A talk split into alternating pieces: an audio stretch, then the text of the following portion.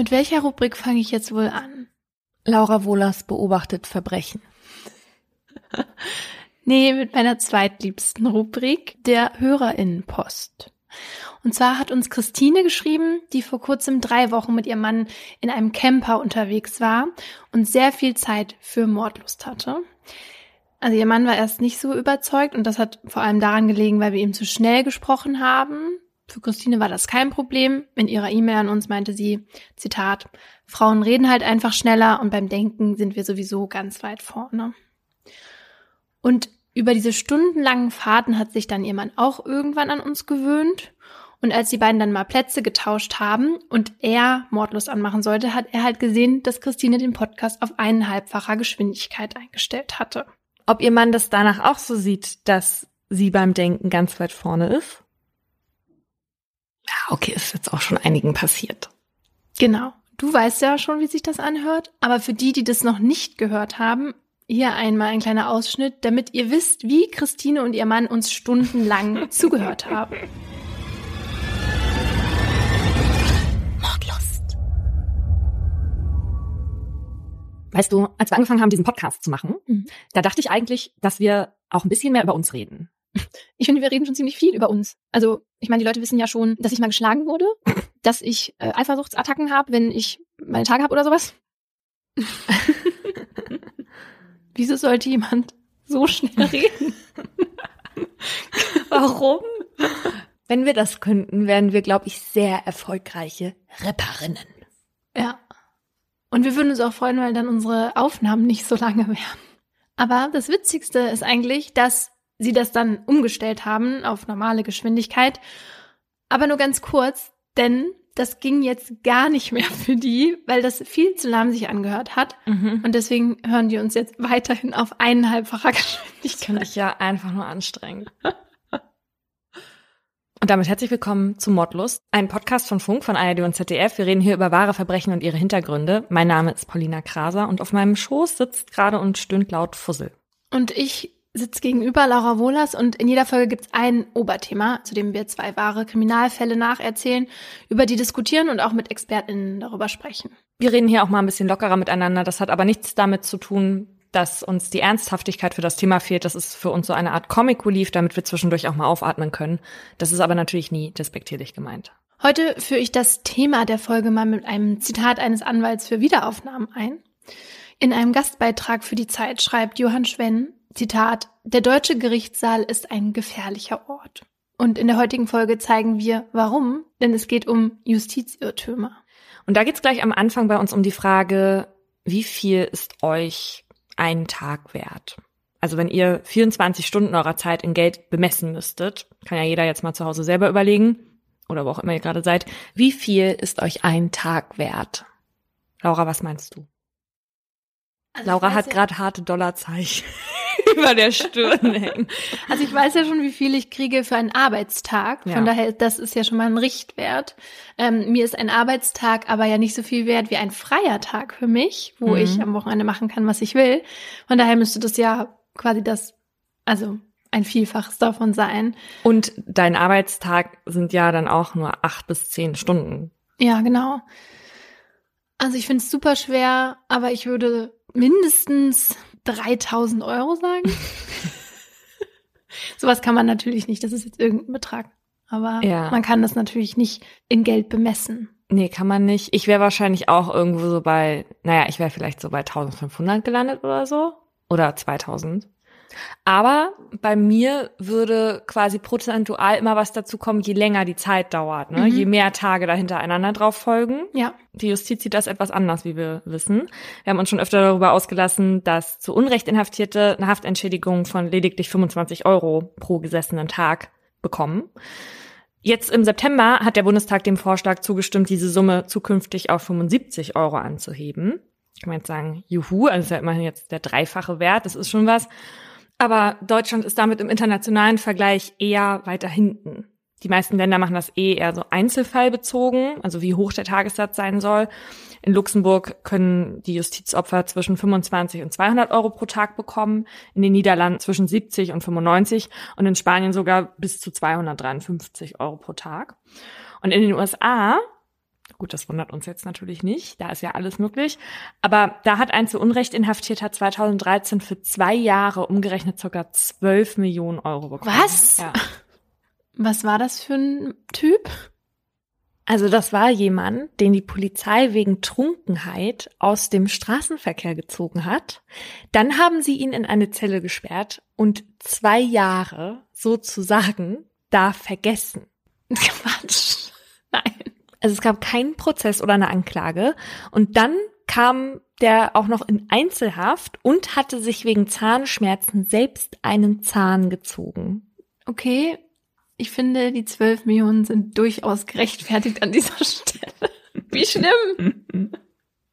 Was mich so ein bisschen an dieser ganzen Thematik stört, abgesehen davon, dass auch 75 Euro nicht annähernd die 3000 Euro sind, die ich mir vorgestellt habe, ist, wie die Politik mit dem Thema überhaupt umgeht. Weil das macht sie nämlich am liebsten gar nicht, weil das war jetzt erst die dritte Erhöhung überhaupt mhm. seit der Einführung in den 70er Jahren. Und 2008 waren es noch 11, 11 Euro. Ja. Das muss man sich mal vorstellen. Und dann braucht es eine richtig lange Diskussion, um das zu ändern und auf 25 Euro zu erheben, beziehungsweise jetzt bald 75. Und daran sieht man ganz gut, wie groß diese Abwehrhaltung ist, sich mit den Fehlern der Justiz auseinandersetzen zu wollen, was wir auch noch in unseren Fällen jetzt gleich sehen werden. Genau das ist auch ein großes Thema in meinem Fall. Und es geht darum, wie ein Gericht sich um die Wahrheitsfindung windet. Einige Namen habe ich geändert. Es ist der 18. September 2003. Monika hat gerade Feierabend und ist auf dem Weg nach Hause. Die 47-Jährige arbeitet als Arzthelferin. Normalerweise würde sie jetzt in ihre eigene Wohnung fahren und die Füße hochlegen, aber das war vor der Prognose. Die Prognose, die ihrem Vater Theo nur noch wenige Wochen, höchstens ein paar Monate Lebenszeit versprochen hat. Vielleicht können sie noch ein letztes Mal Weihnachten zusammen verbringen, aber ehrlicherweise sieht's nicht danach aus. Theo hat immer viel geraucht. Und das macht er auch jetzt noch, wo ihn der Lungenkrebs von innen schon fast aufgefressen hat. Vielleicht auch, weil es eh nichts mehr gibt, für das es sich aufzuhören lohnt. Vor ein paar Wochen hat Monika also einige ihrer Sachen gepackt, ihre Wohnung untervermietet und ist mit ihrem Freund Michael vorübergehend mit in die Doppelhaushälfte von Theo in Berlin-Neukölln gezogen. Zuerst hatte sich Monikas Schwester Ute mit ihrem Mann Ingo noch zusammen um Theo gekümmert, aber diese Lösung jetzt erscheint für alle im ersten Moment besser. Zu Ute hat Monika nur noch sporadisch Kontakt. Sie sehen sich ab und an auf Familienfesten, aber das war's dann auch. Monika hat auch einen Sohn, Philipp. Er ist 24 und sitzt gerade in Haft. Sein Leben stand von Anfang an nicht unter dem besten Stern. Philipp war erst drei Jahre alt, als sein Vater gestorben ist. Er hatte mal wieder zu viel getrunken und ist an seinem Erbrochenen erstickt. Dass Monika kein gutes Händchen für Männer hat, das sieht man auch jetzt an ihrem Freund Michael. Auch er trinkt zu viel und ist arbeitslos. Aber weil er tagsüber nichts zu tun hat, kümmert er sich um den 76-jährigen Theo. Und wenn Monika auf Arbeit die Kranken versorgt hat, versorgt sie dann zu Hause ihren kranken Vater. Theo kann sich nicht mehr wirklich bewegen, muss eine Windel tragen und braucht sehr viel Hilfe. Die Lage ist für alle nicht einfach und deswegen kommt es oft zum Streit. Das liegt vor allem an Michaels rabiater Art. Er kann nicht mit dem alten Kranken. Theo mag ihn auch nicht. Michael saß schon mal im Gefängnis. Deswegen nennen ihn die Nachbarn hinter seinem Rücken auch Knasti. Sie finden ihn bedrohlich und außerdem ungehobelt. Er ist also nicht der Typ Altenpfleger, so wie Monika. Er kümmert sich nicht gut, kommandiert Theo herum. Theo hat dem Pflegedienst, der manchmal vorbeikommt, auch erzählt, dass er sich von Michael fürchtet. Weil Theo noch dazu in den letzten Wochen etwas verwahrlost erscheint, haben die PflegerInnen schon angedeutet, dass es vielleicht besser wäre, wenn sie öfter kämen. Aber das kann Monika nicht in Anspruch nehmen. Es würde zusätzlich Geld kosten und das hat sie nicht. Von den 1100 Euro netto im Monat wird ein Teil gefändet, weil sie aktuell 5000 Euro Schulden hat. Theo hatte einmal im Streit gesagt, dass die beiden wieder ausziehen sollen. Aber das Geld, was Monika jetzt gerade wegen der Untermiete bekommt, kommt ihr halt gerade recht. Und so versuchen die drei, sich irgendwie zu arrangieren. Heute Abend ist Theo aber gut drauf. Das freut Monika. Sie macht ihn abends fertig und sagt ihm zur Nacht noch, Gute Nacht, Papa, schlaf schön. Dann lehnt sie die Tür wie immer so an, dass ein kleiner Spalt offen steht, falls Theo abends nach ihnen ruft oder etwas braucht. Monika setzt sich noch kurz zu Michael ins Wohnzimmer und geht dann ins Bett. Michael schläft nachher auch schnell ein. Das liegt an seinem Schlummertrunk. Es vergeht nicht viel Zeit, bis Monika gegen Mitternacht wieder aufwacht, weil sie ein Geräusch hört. Regen, der gegen das Fenster prasselt, denkt sie. Nein, das Prasseln kommt nicht vom Regen. Monika schreckt hoch. Es kommt von Flammen. Dann hört sie Hilferufe. Sie kommen aus dem Schlafzimmer ihres Vaters. Aber die Tür ist zu. Warum? Die ist doch sonst immer angelehnt. Monika weckt Michael. Schnell, er muss Theo aus dem Schlafzimmer kriegen. Während Michael sich ranmacht, Theo zu retten, rennt Monika schon die Treppe ins Wohnzimmer runter. Sie findet ihr Handy nicht. Da ist es. Sie will die Feuerwehr rufen. Warteschleife. Monika rennt zu den Nachbarn und alarmiert sie und danach auch die Feuerwehr. Dann rennt sie wieder ins Haus. Keine Spur von Michael oder Theo. Die Treppe, die hoch in die Schlafzimmer führt, ist schon von den Flammen verschluckt. Das Feuer frisst sich schnell durch die alten Wände, Decken und Holzböden. Michael hat es nicht mehr geschafft, Theo zu retten und ist in Panik aus dem Fenster gesprungen. Die Feuerwehr rückt an. Dass das Haus brennt, das sieht man mittlerweile schon von außen, so hoch stehen die Flammen. Die Nachbarin schreit, der Vater liegt im ersten Stock. Die Feuerwehr versucht noch, das Haus zu betreten, aber überall regnet es schon glühende Teilchen von der Decke. Es ist zu spät. Sie kommen nicht mehr hoch. Sie müssen jetzt löschen. Als sie im oberen Stockwerk ankommen, finden sie den verbrannten Theo halb sitzend, halb liegend auf dem oh Bett. So als hätte er noch versucht, sich mit letzter Kraft aufzusetzen.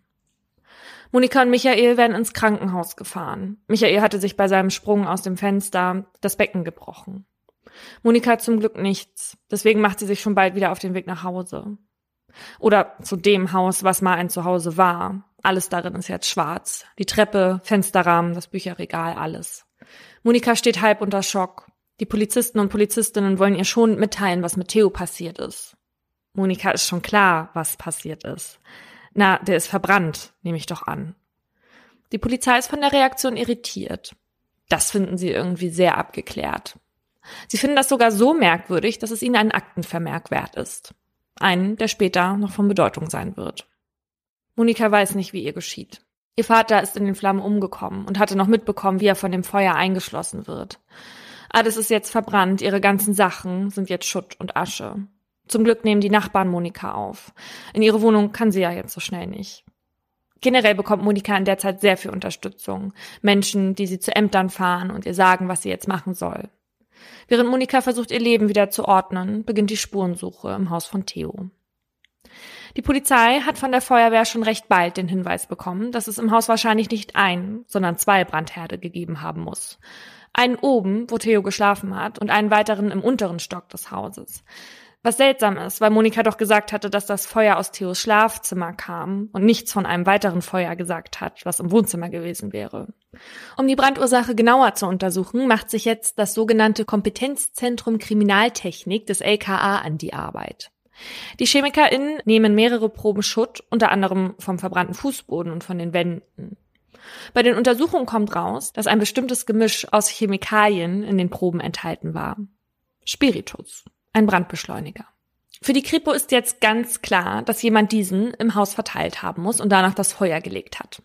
Da Monika und Michael die einzigen mit Theo in dem Haus waren, hält sich der Kreis der Verdächtigen recht klein.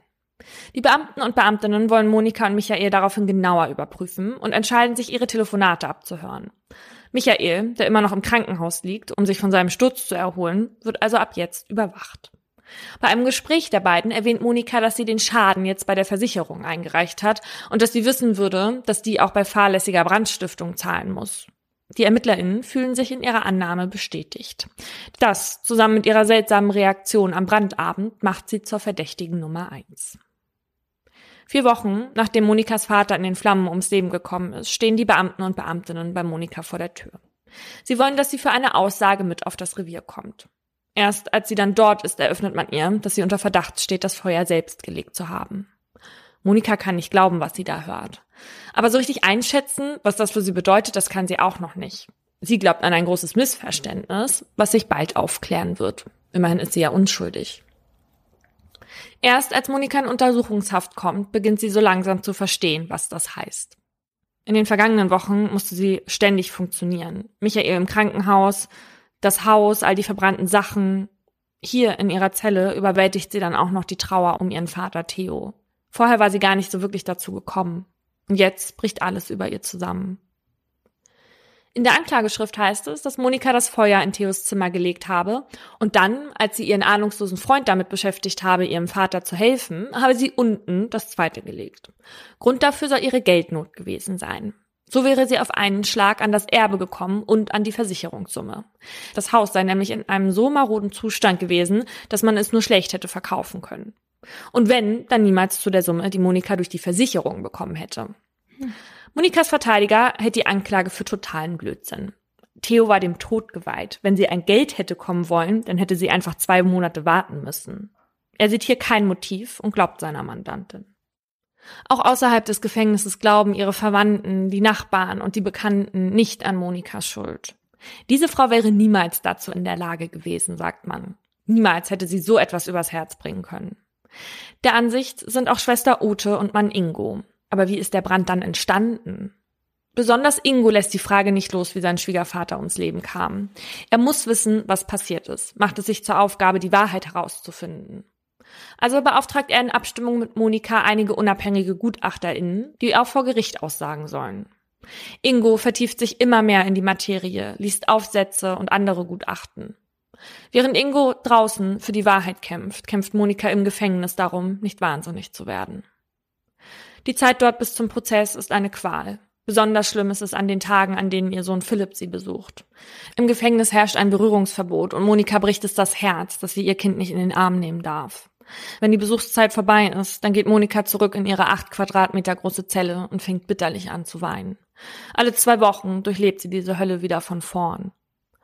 Und dann kommt der nächste Schock. Was ist mit Theos Beerdigung? Monika und ihre Schwester versuchen dafür eine Genehmigung zu erhalten, Monika für diesen Tag aus der Haft zu entlassen. Tatsächlich würde man ihr das auch zugestehen, allerdings nur unter strengen Sicherheitsvorkehrungen. Monika müsste mit Handschellen und von Sicherheitsleuten bewacht am Grab ihres Vaters stehen. Das kann Monika nicht. Sie würde sich zu sehr schämen, in Handschellen vorgeführt zu werden. Und so ist Monika nicht dabei, als Theo beerdigt wird. Kann nach all dem nicht mehr Abschied von ihrem Vater nehmen. Im Juli 2004 beginnt der Prozess. Monika ist guter Dinge. Sie glaubt an das Rechtssystem. Außerdem hat sich Schwager Ingo intensiv mit Brandbeschleunigern befasst und genug GutachterInnen gefunden, die der Anklage widersprechen würden. Ingo hat sogar selbst ein Modell des Hauses gebaut, um dem Gericht veranschaulichen zu können, wie es dazu kommen konnte, dass sich der Brand so schnell ausgebreitet hat. Er selbst tritt zusammen mit Monikas Schwester als Nebenklägerin auf. Ich vermute, dass sie das gemacht haben, um auch aktiv auf den Prozess von der Seite nochmal Einfluss nehmen zu können. Doch ein Fakt macht den beiden zu schaffen. Ihr Rechtsbeistand hatte vor Prozessbeginn eine inoffizielle Unterredung mit dem Richter. Nach dem Gespräch war ihr Anwalt der Meinung, dass da nicht mehr viel zu machen ist. Der Richter schien schon zu diesem Zeitpunkt ziemlich überzeugt von Monikas Schuld und das wohlgemerkt vor dem Prozess. Und so fühlt sich Ingo zu Verhandlungsbeginn berufen, dem Richter mitzuteilen, dass auch er an der Wahrheitsfindung interessiert ist und dass Monika, wenn sie die Täterin ist, dafür auch zur Verantwortung gezogen werden soll. Für viel wahrscheinlicher halten Ingo und Ute aber die Tatsache, dass Theo seine abendliche Zigarette in sein Bett oder daneben hat fallen lassen und die den Brand ausgelöst hat. Immerhin musste Monika vor das Bett sogar extra ein Stück Linoleum legen, weil Theo schon so oft Brandlöcher in den Boden gemacht hat. Und an diesem Abend habe Theo auch noch geraucht, als Monika die Tür zu seinem Zimmer anlehnte. Sie habe sogar noch gefragt, ob sie die Zigarette ausmachen darf. Theo habe das nicht gewollt, sagt Monika. Das Gericht beginnt mit den Aussagen von Zeuginnen und Zeugen, die ein Bild der Angeklagten zeichnen sollen. Keine Person kann das Bild einer eiskalten, habgierigen Frau bestätigen. Alle bezeichnen Monika als fürsorglich und liebende Tochter, die sich rührend um Theo gekümmert hat. Selbst seine Ärztin bestätigt das. Anders ist das allerdings bei Michael. Viele der Geladenen berichten, dass Theo ihm lästig gewesen sein soll. Bei seiner Aussage wird außerdem klar, dass er seine Geschichte zum Brandabend immer mal wieder geändert hat besonders was die versuchte Rettung von Theo angeht. Vor Gericht sagt er, er habe die Tür nicht aufbekommen, der Griff sei zu heiß gewesen und er habe daraufhin ein Loch in die Tür geschlagen. Dann sei ihm die Stichflamme entgegengekommen und er sei aus dem Fenster gesprungen. Aus den abgehörten Telefonaten mit Monika geht aber hervor, dass er gesagt habe, dass er bei Theo im Zimmer stand. So richtig will er sich jetzt an nichts mehr erinnern können, nur an die Hilfeschreie von Theo, der gerufen haben soll, ich verbrenne, hilf Gott. mir. Monikas Verteidiger nutzt die Widersprüche sogar, um dem Gericht zu zeigen, dass es auch noch andere Personen gibt, die in Frage kommen würden, den Brand gelegt zu haben. Das Gericht zeigt sich davon aber relativ unbeeindruckt. Dem Vorsitzenden Richter erscheint es nicht logisch, dass Michael einen Rettungsversuch unternommen hätte, wenn er selbst den Brand gelegt hätte. Damit hätte er sich ja massiv selbst in Gefahr gebracht. Außerdem lege es fern, dass sich jemand vor einer so gefährlichen Brandstiftung dermaßen betrinkt. Die Verhandlung zieht sich über Monate. Nicht zuletzt, weil der Vorsitzende Richter immer mal wieder krankheitsbedingt fehlt und einmal vergisst er sogar einen Termin. Als im November der Prozess schon sechs Monate läuft, sind viele schon verfahrensmüde. Bisher hat das Gericht nur rumgeeiert. Deswegen sind alle gespannt, als endlich die Sachverständigen zum Brandgutachten aussagen. Der Experte des LKA erklärt, dass man 17 Proben aus Theos Haus genommen habe und 16 davon die nötigen Bestandteile von Spiritus enthalten haben also Ethanol, Wasser und zwei Vergällungsstoffe. Weil normalerweise wäre so ein Brandbeschleuniger geruchs- und geschmacksarm und dann könntest du den theoretisch trinken. Und wenn man aber Alkohol vergällt, ne, dann kann man den nicht trinken und da muss man auch keine Alkoholsteuer darauf zahlen. Und deswegen macht man das da rein, damit das dann auch nicht getrunken wird. Mhm. In sieben weiteren Proben seien nur zwei Bestandteile von Spiritus nachgewiesen worden, aber die Vergällungsmittel seien in ihrer Konzentration so hoch gewesen, dass damit zweifelsfrei Spiritus nachgewiesen wurde. Der Gutachter und sein Team haben jahrelang Erfahrung und durch die Durchführung eigener Versuche die sogenannte Kappungsgrenze festgelegt, bei der anzunehmen sei, so führt er aus, dass es sich bei dem Brennstoff um Spiritus handeln muss. In diesem Fall um mehr als 15 Liter, um genau zu sein. Reste davon habe man im Haus und auf Monikas Kleidung und in Theos Lunge gefunden. Der Behälter, womit der Brandbeschleuniger verteilt worden sein soll, den habe man nicht gefunden. Ein anderer Brandgutachter sagt aus, dass es im unteren Stockwerk im Wohnzimmer neben dem Sofa einen zweiten Brand gegeben habe. Dass sich das Feuer, wie er meint, nahezu unmöglich so schnell von oben nach unten hätte ausbreiten können, stützt die Theorie. Monikas Anwalt und ihr Schwager sind anderer Ansicht. Sie meinen, dass es in der Nacht zum 19. September zu einer Rauchgasexplosion kam, dem Backdraft-Phänomen. Das kann passieren, wenn es in einem geschlossenen Raum beginnt zu brennen und weil der Raum aber halt nicht so viel Luftzufuhr hat und nicht genügend Sauerstoff, erlischt der Brand dann recht schnell wieder. Aber was bleibt, sind so brennbare Gase und Dämpfe, die durch einen Überdruck durch die Türspalten und so nach außen dringen. Und weil der Raum dann aber schnell wieder abkühlt und die Gase an Volumen verlieren, sinkt der Druck im Raum und der Rauch wird dann wieder zurück in den Raum gezogen. Durch den Türspalt beispielsweise. Und angenommen, jemand würde jetzt die Tür öffnen, dann wird der Sauerstoff angesaugt und es kommt zu einem gefährlichen Gemisch mit den Gasen und den Dämpfen und das kann sich dann entzünden, wenn beispielsweise noch irgendwo eine Glut lodert. Ja, also dann kommt es so zu so einer Art Explosion, die sich dann ganz irre schnell mit Temperaturen bis zu 2500 Grad ausbreitet überall. Ich verlinke euch mal ein Video dazu in unserer Folgenbeschreibung. Das sieht echt irre aus, wie ein Feuerball. Mhm. Okay, also Ute und Ingo gehen davon aus, dass die Tür zu war. Nur so hätte das entstehen können, ne?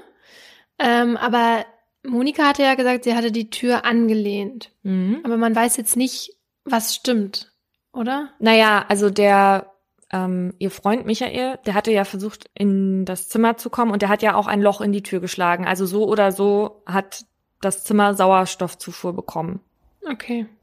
Und das Problem ist, dass Monika unten auch noch die Tür geöffnet hat, als sie rausgerannt mhm. ist. Und das hätte noch zusätzlich für Sauerstoffzufuhr sorgen können. Okay. Der Vorsitzende Richter, der hört das alles und der findet es super abenteuerlich, was die da erzählen und sagt, jetzt wird es mir zu bunt, zu viel Hollywood. Und auch dieses Modell, was Ingo zur Veranschaulichung gebaut hat, das lässt er gar nicht als Beweismittel zu. Allerdings werden noch andere GutachterInnen gehört und vier von ihnen stützen die Spiritus-Theorie nicht. Also die sagen, die haben das nicht finden können. Und bei deren Ausführungen zeigt der Richter aber, dass er eine sehr kurze Zündschnur hat. Wenn die anderen GutachterInnen das LKA nämlich zu forsch in Frage stellen, dann fühlt er sich persönlich angegriffen. Weil er außerdem Monika immer wieder dazu rät, ein Geständnis abzulegen und ihren Antrag, sie aus der Untersuchungshaft zu entlassen, mit einem Sie ist verdächtiger denn je abtut, stellen Monika und ihr Verteidiger einen Befangenheitsantrag. Aber auch der läuft ins Leere. Und so verurteilt das Gericht Monika im Januar 2005 zu einer lebenslangen Haftstrafe wegen heimtückischen Mordes an ihrem Vater und verhängt die besondere Schwere der Schuld. Oh Gott. Im Urteil heißt es, das vorrangige Motiv der Angeklagten war Habgier. Ihr Ziel der Bereicherung durch die Tat beabsichtigte sie durch einen nachfolgenden Versicherungsbetrug zu erreichen. Sie bediente sich zur Erreichung ihres Ziels bewusst des gemeingefährlichen Mittels, eines mittels Brandbeschleunigers gelegten nächtlichen Brandes in einer Doppelhaushälfte.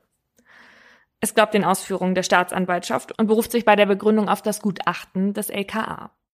Laut Urteil nahm Monika bewusst in Kauf, dass ihr fast bewegungsunfähiger, hilfloser Vater dem qualvollen Feuertod ins Auge sehen musste. Monika muss ins Gefängnis. Als sie an diesem Tag zurück in die Haftanstalt kommt, ist sie einfach nur fertig. Aber noch ist der letzte Kampf nicht entschieden. Monikas Anwalt legt Revision ein und will das Urteil auf Rechtsfehler überprüfen lassen. Ingo forscht in der Zeit weiter nach der Wahrheit. Woher kommen die Rückstände von den vielen Litern Spiritus, fragt er sich. Bei der ganzen Recherche findet Ingo kaum noch Zeit zum Schlafen. Er beauftragt einen Brandgutachter, der für die Familie recherchiert und sich auch mit anderen Experten und Expertinnen austauscht. Und die stoßen auf eine interessante Studie.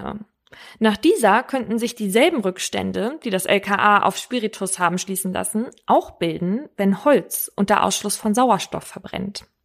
Und im Haus von Theo war überall Holz. Holzpaneele an Decken, an Wänden, eigentlich überall. Die ganze Verschalung des Hauses war aus Holz. Nun ist es so, die Erkenntnis allein bringt der Revision nicht viel. Weil wir wissen, der BGH kann das Urteil nur aufheben, wenn er Rechtsfehler in der Urteilsbegründung findet.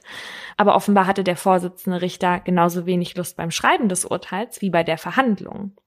Und so hat nach Auffassung des BGH das Landgericht nicht hinreichend begründet, warum jetzt gerade dieser bestimmte Wert darauf schließen lasse, dass es sich bei dem Ethanolgemisch um Spiritus handelte. Außerdem bemängelt es auch noch die Ausführung, warum den anderen GutachterInnen weniger Glauben geschenkt wurde als dem des LKA. Laut Urteil sei das darauf zurückzuführen, dass die keine ChemikerInnen waren. Welche Expertise sie aber stattdessen hatten, steht nicht im Urteil. Zwei Monate nachdem der BGH 2006 das Urteil aufhebt, wird Monika endlich nach ach guck mal, ich habe hier noch 880 Tagen äh, aus der Haft entlassen drin stehen. Mir sagte aber ein Anwalt, der sich sehr intensiv mit dem Fall beschäftigt hat, dass es eigentlich 889 Tage waren, aber eine sehr große deutsche Boulevardzeitung daraus 880 gemacht hat, weil sich das besser anhört. Okay, wow. Und jetzt ist sie frei, könnte man meinen. Aber der Schein trügt. Zwar trennen Monika und die Außenwelt jetzt keine Gitterstäbe mehr, aber ihr altes Leben bekommt sie in dieser Zeit nicht zurück. Bis kein Urteil gefallen ist, dass sie komplett rehabilitiert, kann sie nirgends Fuß fassen. Zwei Jahre muss sie in dieser wartenden Position ausharren, nicht wissend, ob das Gericht nicht wieder einen Grund findet, sie für ein Verbrechen einzusperren, das sie nie begangen hat. Im April 2008 startet der zweite Prozess gegen Monika. Diesmal vor einer anderen Kammer. Das Gericht lädt diesmal gleich eine Sachverständige vom Bundeskriminalamt. Und die lässt keine Zweifel daran, dass die Kollegen und Kolleginnen vom LKA den Brand absolut falsch beurteilt haben. Zunächst einmal sei Spiritus als Brandbeschleuniger komplett ungeeignet. Dann sei ein zweiter Brand im Wohnzimmer neben dem Sofa auch durch herabfallende, glühende Teile zu erklären. Außerdem kritisiert die Sachverständige, dass die entwickelte Methode vom LKA nicht standardisiert sei, weil sie ausschließlich auf ihren eigenen Erfahrungswerten aufgebaut ist. Für sie liegt es auf der Hand, dass der Brandauslöser die Zigarette des Vaters war. Und so sei es zum Schwelbrand gekommen. Die Ventilationsverhältnisse, die entstanden, als Monika unten die Haustür öffnete, seien der Grund, warum es dann zum Backdraft kam. Nichts mit Hollywood. Monikas Verteidiger fordert, dass die Behörden der stümperhaften Arbeit des LKA, die er mit Kaffeesatzlesen vergleicht, auf den Grund gehen und will den Freispruch erster Klasse für Monika. Auch die bittet das Gericht darum, sie nicht nur wegen bestehender Zweifel an ihrer Schuld freizusprechen, sondern ihr ihre Unschuld auszuweisen. Das sei das Gericht ihr schuldig.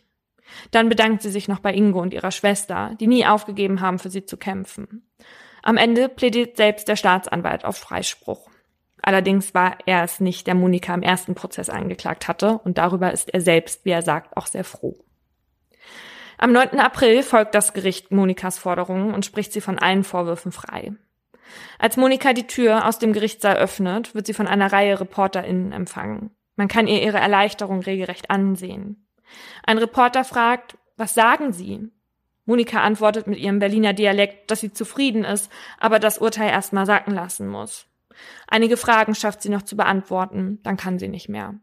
Kann ich jetzt mal durch? fragt sie und schiebt sich zeitgleich an den Fernsehteams vorbei. Egal wohin sie jetzt geht, sie tut es als freier Mensch. Jetzt wird alles gut, könnte man meinen. Doch die Geschichten von Justizirrtümern enden nicht dort. Ein Freispruch ist kein Garant für ein Happy End. Normalerweise bekommen Menschen, die aus der Haft entlassen werden, eine sogenannte Wiedereingliederungshilfe. Aber weil Monika ja im Grunde nie rechtmäßig verurteilt wurde, weil der BGH das Urteil ja gekippt hatte, steht ihr diese Hilfe nicht zu. Und das Arbeitslosengeld, was sie jetzt bekommt, richtet sich nicht etwa nach ihrem Verdienst vor der Haft, sondern das Amt nimmt als Grundlage ihre Einkünfte aus ihrer Arbeit im Gefängnis. Quatsch. Und das waren 90 Euro im Monat. Quatsch. Ja. Also es wird dann sicherlich nicht prozentual angerechnet, weil das ist ja nichts. Also, Ja. ne, aber ja, ganz absurd. Und mit der Haftentschädigung kann Monika sich auch nicht wirklich über Wasser halten, weil für die Tage, die sie unschuldig saß, bekommt sie am Ende knapp 9.700 Euro zugesprochen, weil es damals halt eben noch diese 11 Euro am Tag waren. Daraufhin schreiben Monika, Schwester Ute und Schwager Ingo einen offenen Brief an den Petitionsausschuss des Abgeordnetenhauses Berlin. Darin fragen sie, ob denn die Ängste und die Ohnmacht, die Schmerzen und die Trauer eines jeden Unschuldigen im Gefängnis sitzenden, ob all das, all die Narben in der Seele jedes einzelnen Unschuldigen, ob die 11 Euro am Tag wert sind. Daraufhin ändert der Bundestag im darauffolgenden Jahr das Strafverfolgungsentschädigungsgesetz und erhöht die Haftentschädigung auf 25 Euro. Aber Monika persönlich kann von dieser Anhebung nicht profitieren. Im Februar 2012, sieben Jahre nach dem Urteil, kämpft Monika immer noch gegen die Justiz. Diesmal wegen der Gutachten, die Monika finanziert hatte, um die falschen Gutachten des LKA zu widerlegen. Der Staat will die gesamten Kosten nicht übernehmen. Monika soll 5000 Euro an die Staatskasse zurückzahlen und bleibt auf fast 30.000 Euro sitzen. Mit welcher Begründung Ja. sagen die, dass sie das nicht zahlen wollen? Also den größten Teil davon übernehmen sie, aber 30.000 Euro halt eben nicht. Was man ja überlegen muss, weil sie hat die ja nur ausgegeben, um ihre Unschuld Ja. zu beweisen. Aber die Justiz ist der Ansicht, dass nicht genügend klar gemacht wurde in ihren Belegen, weshalb die Gutachten so teuer waren. Da wurden irgendwelche Anfahrtskosten berechnet und so und das haben Aber die nicht richtig. sie ja nichts. ja, das oder? haben, ja, aber die sagen, das haben die nicht richtig ausgewiesen und deswegen können sie das jetzt nicht zahlen. Ja, ist äh, total irre.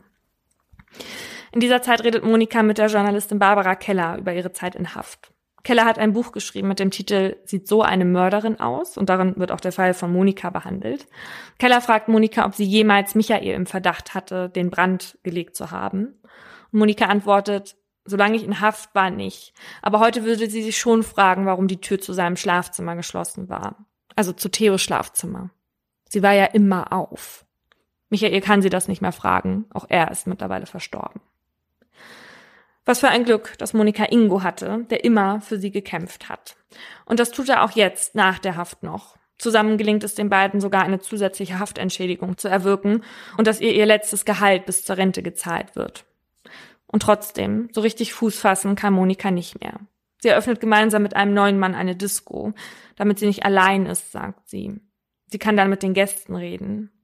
Aber zahlen dafür tut nur sie.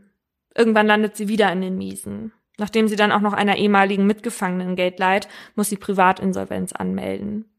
Monika zieht sich immer mehr zurück. Wenn die Familie an der Tür klingelt, dann macht sie nicht mehr auf. Sie wird depressiv. Im März 2017 wird bekannt, dass Monika im Alter von 61 Jahren gestorben ist. Die Ursache ist öffentlich nicht bekannt. Monika war nach ihrer ersten Verurteilung nie wieder so frei wie vorher. Und noch nach dem Freispruch kämpfte sie ewig gegen die Justiz. Nur weil ein Gutachter unterstellte, dass Brandbeschleuniger benutzt wurde. Am Ende war es eben jenes falsche Gutachten, dass der Brandbeschleuniger für Monikas verfuschtes Leben war. Was ich so toll finde, ist, dass, dass der Ingo sich da so reingehängt Mhm. hat. Also das gibt's auch in meinem Fall nochmal so eine Person und ich habe, ich glaube, also dass diese Leute, die sich da für andere Leute so einsetzen und eigentlich ja dafür zuständig sind, dass es am Ende zu einem Freispruch kommt, dass die ja einen Orden verdient haben. Mhm. Aber die Frage ist ja jetzt eigentlich, wurde der Gutachter, der ja nachweislich falsch begutachtet hat, wurde der irgendwie zu, zur Verantwortung gezogen oder hat er noch mal irgendwas dazu gesagt im Nachhinein? Ja, also da gab es auf jeden Fall sozusagen Nachspiel, aber diese Ergebnisse, die er da hatte, die hat ja nicht er alleine verzapft, sondern Mhm. das war ja das LKA, was diese Kappungsgrenze ermittelt hatte. Und Ja. die haben ja mehrere solcher Gutachten gemacht im Laufe der Jahre, wo sie behauptet haben, dass Spiritus im Einsatz gewesen ist. Ne? So.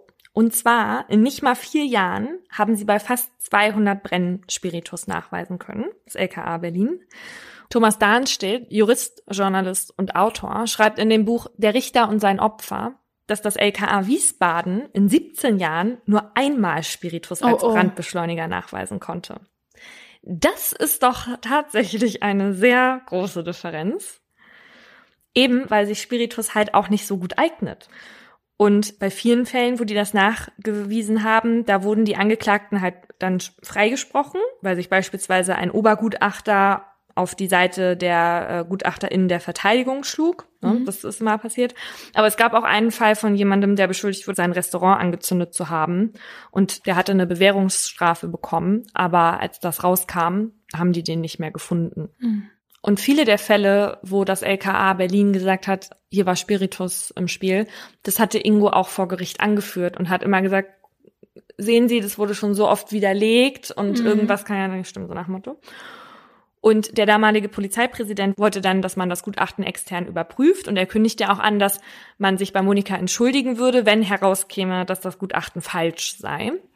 Aber so kam es halt eben nicht, denn die unabhängigen Experten und Expertinnen, die hatten dann Schwachstellen zwar gefunden, aber sie meinten, die Methodik an sich wäre schon richtig gewesen. Es hätte nur hinreichend bewertet werden müssen und man hätte es nicht allein auf diese Möglichkeit einengen dürfen. Aber sie sagten halt eben nicht, dass das Gutachten falsch war oder so. Ach so, also wenn man die Arbeit nur zur Hälfte macht, dann ist das nicht falsch, dann ist das einfach nur nicht ganz richtig oder was? Ja, es ist schon also, absurd. Ja. Mhm es ist ja voll wichtig, dass das richtig und ordentlich gemacht ist, weil darauf stützen sich ja sehr viele Urteile, angeblich sogar bei sieben von zehn Prozessen. Also sind sie in vielen Prozessen auch besonders wichtig und um die Gutachten und dass die manchmal problematisch sein können, darum geht's jetzt auch in meinem Aha. GutachterInnen sind an sich unabhängige Experten und Expertinnen, die über Fachwissen auf einem bestimmten Gebiet verfügen. GutachterInnen kann also theoretisch jeder oder jede sein. Je nachdem, in welche Richtung das Gutachten ausfällt, versucht dann entweder die Staatsanwaltschaft oder die Verteidigung, das Gutachten oder die begutachtende Person schlecht dastehen zu lassen. Sicherlich trifft das nicht auf alle zu, aber wir haben jetzt im Laufe unserer Zeit von verschiedenen Experten und Expertinnen gehört, dass manche Gerichte bestimmte GutachterInnen bestellen, wenn sie schon von vornherein von der Schuld eines Angeklagten oder einer Angeklagten überzeugt sind. Oder beispielsweise, weil man weiß, Gutachter XY neigt eher dazu, mit der Einschätzung der Schuldunfähigkeit sparsam zu sein. Sowas nennt man dann Tendenzgutachten. Das ist jetzt nicht die Regel, aber heute reden wir über Justizirrtümer, deswegen geht's jetzt darum. Konstantin von Linden hat für Legal Tribune Online 2014 ein Interview mit der Gutachterin Dr. Gresser geführt. Sie ist Ärztin für innere Medizin und spricht darin von begutachtenden Kollegen und Kolleginnen, die von Richtern und Richterinnen schon ganz klare Ansagen erhalten haben, wie ihre Gutachten auszusehen haben. Mhm. Gresser hat eine Studie über GutachterInnen durchgeführt und die kam zu dem Ergebnis, dass über 25 Prozent der Kollegen und Kolleginnen schon mal Tendenzsignale seitens des Gerichts bekommen haben. Und das ist gerade dann problematisch, wenn GutachterInnen einen Großteil ihres Einkommens aus den Gutachten beziehen, die sie für Gerichte anfertigen. Und aus der Studie ging auch hervor, dass Psychologen und Psychologinnen viel häufiger Tendenzsignale von Gerichten erhalten, als jetzt beispielsweise die MedizinerInnen, die also jetzt Gutachten über Zähne erstellen. Das, so Gresser, kann daran liegen, dass die psychiatrischen oder psychologischen Gutachten viel weniger wissenschaftlich belegbar sind, als wenn es jetzt beispielsweise um den Bruch eines Knochens geht oder so. Mhm. Dass jetzt falsche psychologische Gutachten auch zu Justizirrtümern führen können, das zeigt der Fall des Bundeswehrbeamten Norbert Kuss. Er und seine Ehefrau nehmen damals eine Pflegetochter auf, die Kuss dann zu Unrecht beschuldigt, sie missbraucht zu haben. Das Mädchen war offenbar schon mal missbraucht worden und ist damals auch schon sehr verhaltensauffällig. Kuss landet deswegen vor Gericht. Die Gutachterin stuft die Aussagen der Pflegetochter als erlebnisorientiert und mit hoher Wahrscheinlichkeit glaubhaft ein. Und Kuss geht dann für 683 Tage ins Gefängnis. Und sowohl die Revision als auch der Versuch einer Wiederaufnahme des Verfahrens scheitern. Und dass das alles eine Lüge ist, das kommt dann erst raus, als seine Pflegetochter Kuss Jahre später wegen 20.000 Euro vor ein Zivilgericht zerrt. Dort verliert sie aber, weil das Gericht nicht von der Schuld von Kuss überzeugt ist. Und der leitet dann daraufhin erfolgreich ein Wiederaufnahmeverfahren ein. Und am Ende stehen die beiden vom Oberlandesgericht, wo ein Professor vom Institut für forensische Psychiatrie von der Berliner Charité ein Gutachten über das damalige Gutachten erstellt. Und der sagt, die Kollegin damals hätte erheblich fehlerhafte Arbeit geleistet. Sie habe wissenschaftliche Grundsätze und grundlegende methodische Prinzipien im höchsten Maße verletzt und damit grob fahrlässig gehandelt. Und das Oberlandesgericht urteilt zugunsten von Kuss und im September 2018 bestätigt der BGH das auch. Also diese Gutachterin, die muss jetzt deswegen unter anderem 50.000 Euro Schmerzensgeld an Kuss zahlen. Also GutachterInnen können theoretisch, wenn sie vorsätzlich oder grob fahrlässig gehandelt haben, auch haftbar gemacht werden. Naja, wenigstens hat der Pflegevater da jetzt dann, naja, eine Art materielle Gutmachung bekommen durch dieses Zivilverfahren. Mhm. Aber tatsächlich kommt das ja nur sehr, sehr selten vor, dass irgendwie vom Gericht beauftragte Sachverständige dann auch für ihre Fehler irgendwie zur Verantwortung ja, gezogen werden. Ja, richtig. Gerichtsgutachterin Hanna Ziegert hat sich 2012 in dem Talkformat Beckmann kritisch über die Vergabe von Gutachten geäußert. Sie sagt, jeder Gutachter, jede Gutachterin habe einen bestimmten Ruf und sei für eine gewisse Haltung und gewisse Werte bekannt. Das wäre gerade deshalb so, weil das Feld der Gutachterin in Deutschland halt auch nicht so riesig sei. Wenn also jemand etwas in eine bestimmte Richtung lenken wolle, sei das zweifelsfrei möglich. Man könne dem entgegenwirken, meint Dr. Gresser im Interview mit LTO, beispielsweise mit einem Losverfahren. Nach diesem Talk bei Beckmann lehnte die Staatsanwaltschaft München Ziegert in mehreren Verfahren als Gutachterin ab. Begründung wegen Besorgnis der Befangenheit. Okay, wow. Also, weil sie jetzt mögliche Fehlerquellen offenbart, ähm, kriegt sie dann erstmal keinen Job als Gutachterin mehr. Witzigerweise hat sie ja bei diesem Beckmann-Talk genau das gesagt, ne, dass ähm, viele GutachterInnen ähm, sich auch nicht trauen, etwas zu sagen, wenn sie diese Tendenzsignale bekommen, weil sie eben ihr Gehalt dadurch beziehen. Und dann fragt er sie, ja, und äh, das ist ja jetzt sehr mutig, was Sie hier machen, was mhm. ist mit Ihnen? Und dann sagt sie, ja, ich habe meine Praxis, ich habe bla, ich bin nicht darauf angewiesen, ich kann dann andere Dinge machen. Aber es, sie hat es im Grunde genommen schon gewusst, was dann passiert ist, ja. Und die Staatsanwaltschaft hatte das so gerechtfertigt, dass es angeblich Grund zu der Annahme gäbe, dass die Sachverständige eine innere Haltung habe, die ihre Unparteilichkeit und Unvoreingenommenheit störend und nachhaltig beeinflussen könne. Sie hatte dann eine Unterredung mit dem Landgericht und danach hat sie auch wieder Aufträge bekommen. Aber das macht für mich gar keinen Sinn, was die da sagen, dass das die Unparteilichkeit von ihr sozusagen negativ beeinflussen würde, weil sie weiß prangert ja, das ja an. Ja, ja, genau, sie ja. weiß ja darum und deswegen ist es ja eigentlich, ist sie weiter als andere, wenn sie darum weiß und offensichtlich hat diese eine Studie ja auch ergeben, dass das oft passiert mit diesen Tendenzen. Also, nein, leider gar nicht. Abgelehnt. genau. Mein Fall ist ein Paradebeispiel für die Unwilligkeit der Justiz, eigene Fehler zuzugeben und er zeigt, welche vernichtende Konsequenzen das für eine Einzelperson haben kann. Triggerwarnung dazu findet ihr in der Folgenbeschreibung. Einige Namen habe ich geändert. Sie haben die richtige. Linda Kremer ist nicht nur fachlich versiert, sie ist selbstbewusst, lebhaft, eloquent und sympathisch. Dazu kommt noch ihr sehr gepflegtes Äußeres. Die perfekte Bewerberin für die freie Stelle an der Gesamtschule. Nach nur fünf Minuten im Vorstellungsgespräch hat die 36-Jährige nicht nur die Schulleitung und den Personalrat, sondern auch die Frauenbeauftragte Anja Helmstedt von sich überzeugt. Und so soll Linda gleich nach den Sommerferien hier anfangen, ihre Fächer Biologie und Deutsch in der Mittelstufe zu unterrichten. Einige Monate später, Anfang September 2001, da ist Linda schon seit vier Wochen an der Schule, meldet sie sich bei Anja Helmstedt. Anja erkennt Linda nicht mehr wieder. Denn vor ihr sitzt jetzt nicht mehr die selbstbewusste Lehrerin aus dem Vorstellungsgespräch, sondern eine mitleidserregende und zerbrechlich wirkende junge Frau. Und dann fängt Linda an zu erzählen. Vor knapp einer Woche sitzt sie während der großen Pause im Biologie-Vorbereitungsraum. Dort will sie ein Experiment mit Erbsen vorbereiten, als ein Kollege das Zimmer betritt. Es ist Horst Arnold, Biologie- und Sportlehrer der Oberstufe mit Alkoholproblem. Die beiden kommen ins Gespräch und ehe sich Linda versieht, wird sie von dem Mann bedrängt. Er kommt ihr immer näher, so dass sie seinen alkoholgetränkten Atem riechen kann. Dann drückt er sie plötzlich von hinten gegen eine Anrichte und hält ihr den Mund zu. Linda wehrt sich, doch ihr Kollege ist größer und stärker als sie. Er schiebt ihren Wickelrock und Slip zur Seite und dringt von hinten in sie ein. Immer wieder schlägt und tritt er sie dabei.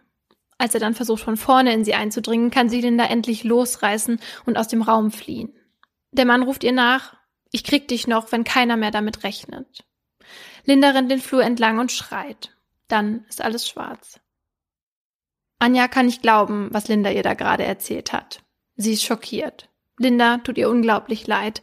Als Frauenbeauftragte fühlt sich Anja verantwortlich für das Seelenheil von Linda und nimmt sich ihrer an. Anfang Oktober kriegt Anja dann einen Anruf von Linda. Sie erzählt ihr völlig aufgelöst, dass sie gerade mit ihren Eltern in der Stadt war und auf dem Marktplatz auf Horst Arnold getroffen sei, der seit einigen Wochen wegen der Anschuldigung von Linda vom Schulbetrieb befreit ist. Als sie vor Angst weglief, habe er ihr erneut hinterhergeschrien, ich krieg dich noch, wenn keiner damit rechnet. Knapp ein Jahr später, im Juni 2002, begleitet Anja Linda ins Darmstädter Landgericht. Hier findet der Prozess gegen den 42-jährigen Studienrat Horst Arnold statt. Als Frauenbeauftragte weiß Anja, wie nervenaufreibend so eine Gerichtsverhandlung für Opfer von sexueller Gewalt sein kann. Vor allem, wenn die Verteidigung versucht, einen als unglaubwürdig darzustellen, weil der Angeklagte die Tat leugnet. Deshalb möchte Anja für Linda da sein, die vor Gericht immer wieder in Tränen ausbricht. Es dauert nur fünf Prozesstage, bis Horst Arnold wegen Vergewaltigung in Tateinheit mit Körperverletzung und Nötigung zu fünf Jahren Haft verurteilt wird. In den Jahren nach dem Urteil bleibt Anja mit Linda in Kontakt. Immer wieder wendet sich die Lehrerin in der Zeit an die Frauenbeauftragte. Das erste Mal, als sie sich nach Marburg versetzen lassen will. Der Grund, ihr verlobter Manfred, ein Polizist, liege dort in der Klinik. Bei einem Einsatz gegen Al-Qaida sei ihm in den Kopf geschossen worden. Oh Gott, was muss die arme Frau noch ertragen, denkt sich Anja. Einige Zeit später trifft sie Linda dann zufällig bei einem Sportkurs. Da erzählt sie ihr freudig, dass sie eine Stelle in Oberramstadt bekommen hat. Anja freut sich für sie, ist aber auch ein wenig perplex, denn Oberramstadt liegt mehr als eineinhalb Autostunden von Marburg entfernt. Daher fragt Anja nach, und was ist mit ihrem Lebensgefährten? Ah, der ist gestorben, entgegnet Linda. Das nächste, was Anja von ihr hört, ist, dass sie sich schon wieder versetzen lassen will. In einer E-Mail schreibt sie ihr, dass sie in der neuen Schule vergiftet worden sei. Im Uniklinikum Heidelberg habe man Arsen und andere Gifte in ihrem Blut gefunden. Wahrscheinlich sei es ein Kollege aus dem Personalrat gewesen, habe es ihr vielleicht in den Tee gemischt. Oder es war die Kollegin, die ihr Gebäck angeboten habe, erzählt Linda.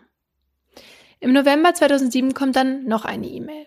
Hallo liebe Anja, schreibt Linda und erklärt, dass sie sich wieder versetzen lassen möchte. Dieses Mal, weil der Polizist, der in ihrem Vergewaltigungsfall ermittelt hat, heimtückisch ermordet worden sei. Das ist der Moment, in dem Anja endgültig misstrauisch wird. Diese ganzen unglaublichen Geschichten, die ihr Linda Kremer über die Jahre erzählt hat, können doch unmöglich alle so passiert sein. Sie spürt einen Schlag, der durch ihren ganzen Körper schießt, und ein unheimlicher Gedanke kommt ihr. Was ist, wenn alles nur gelogen ist? Auch die Geschichte von der Vergewaltigung. Anja spürt, dass ihre Vermutung wahr sein könnte, aber weiß nicht, was sie machen kann. Deshalb wendet sie sich an ihren Bruder Hartmut Liro. Der ist Anwalt in Berlin. Eigentlich beschäftigt er sich mit zivilrechtlichen Dingen, aber sie hofft auf seine Hilfe. Hartmut zögert. Er warnt vor einer Verleumdungsklage und Nachteilen im Beruf, wenn die beiden das jetzt im Alleingang angehen. Doch Anja kann ihn überzeugen und Hartmut beginnt zu recherchieren, lässt sich die Akten zukommen und nimmt schließlich auch Kontakt zu Horst Arnold auf, der erst vor ein paar Monaten aus der Haft entlassen wurde. Und da hört Hartmut die Geschichte, wie sie Horst Arnold erlebt hat. Und das ist eine ganz andere als die, die vor Gericht erzählt wurde. Für ihn beginnt die Geschichte nämlich erst am 14. September 2001, dann als die Polizei mit einem Haftbefehl vor seiner Tür steht. Horst glaubt an eine Verwechslung, bietet seinem Besuch noch freundlich Kaffee an. Wie falsch er damit liegt, wird ihm erst so richtig im Prozess klar. Denn bis dahin ist er davon überzeugt, dass sich alles aufklären wird. Obwohl er fast ein Jahr lang in Untersuchungshaft sitzt, ist sein Vertrauen in die Justiz gefestigt. Er weiß ja, was in der besagten großen Pause passiert ist. Da hat er ein DNA-Modell in den Biologie-Vorbereitungsraum gebracht und Linda Kremer dabei erwischt, wie sie in seinen Unterlagen gewühlt hatte. Er hatte sie zurechtgewiesen und erklärt, dass das noch ein Nachspiel haben würde. Eine Vergewaltigung hatte es nicht gegeben. Und an dem Tag, ein paar Wochen später, wo er sie auf dem Marktplatz bedroht haben soll, saß er schon längst in Untersuchungshaft.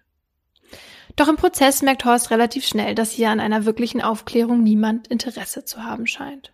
Obwohl es keine Zeugen oder Zeuginnen gibt, die irgendetwas mitbekommen haben und auch keine objektiven Beweise, weil Linda Kremer angibt, ihren Slip entsorgt und ihren Rock gewaschen zu haben, wird Horst verurteilt. Als er das Urteil hört, kann er es nicht fassen. Für ihn ist in dem Moment sein Leben zu Ende. Jetzt stehen ihm fünf Jahre Haft bevor. Als erstes geht es aber für ihn in die forensische Psychiatrie. Denn dort soll er seine Alkoholabhängigkeit in den Griff bekommen und eine Therapie wegen des Sexualdelikts machen. Der Gutachter hatte vor Gericht erklärt, dass von Horst auch in Zukunft ähnlich rechtswidrige Taten zu erwarten seien, sofern er Alkohol trinke. Seine Sucht will Horst bekämpfen, doch eine Therapie machen für etwas, das er nicht getan hat, das widerstrebt ihm. Er weigert sich.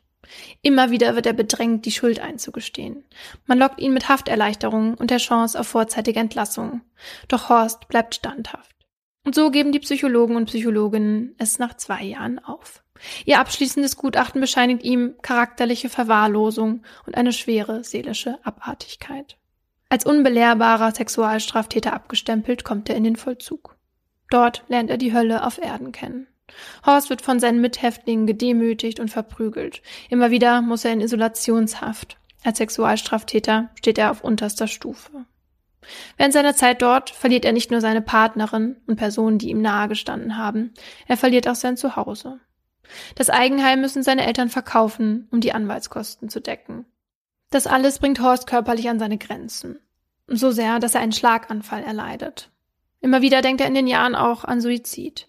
Und immer nur kurz davor schafft er es, sich zurückzuhalten. Denn er weiß, dass solch ein Tod als Schuldeingeständnis gewertet werden würde.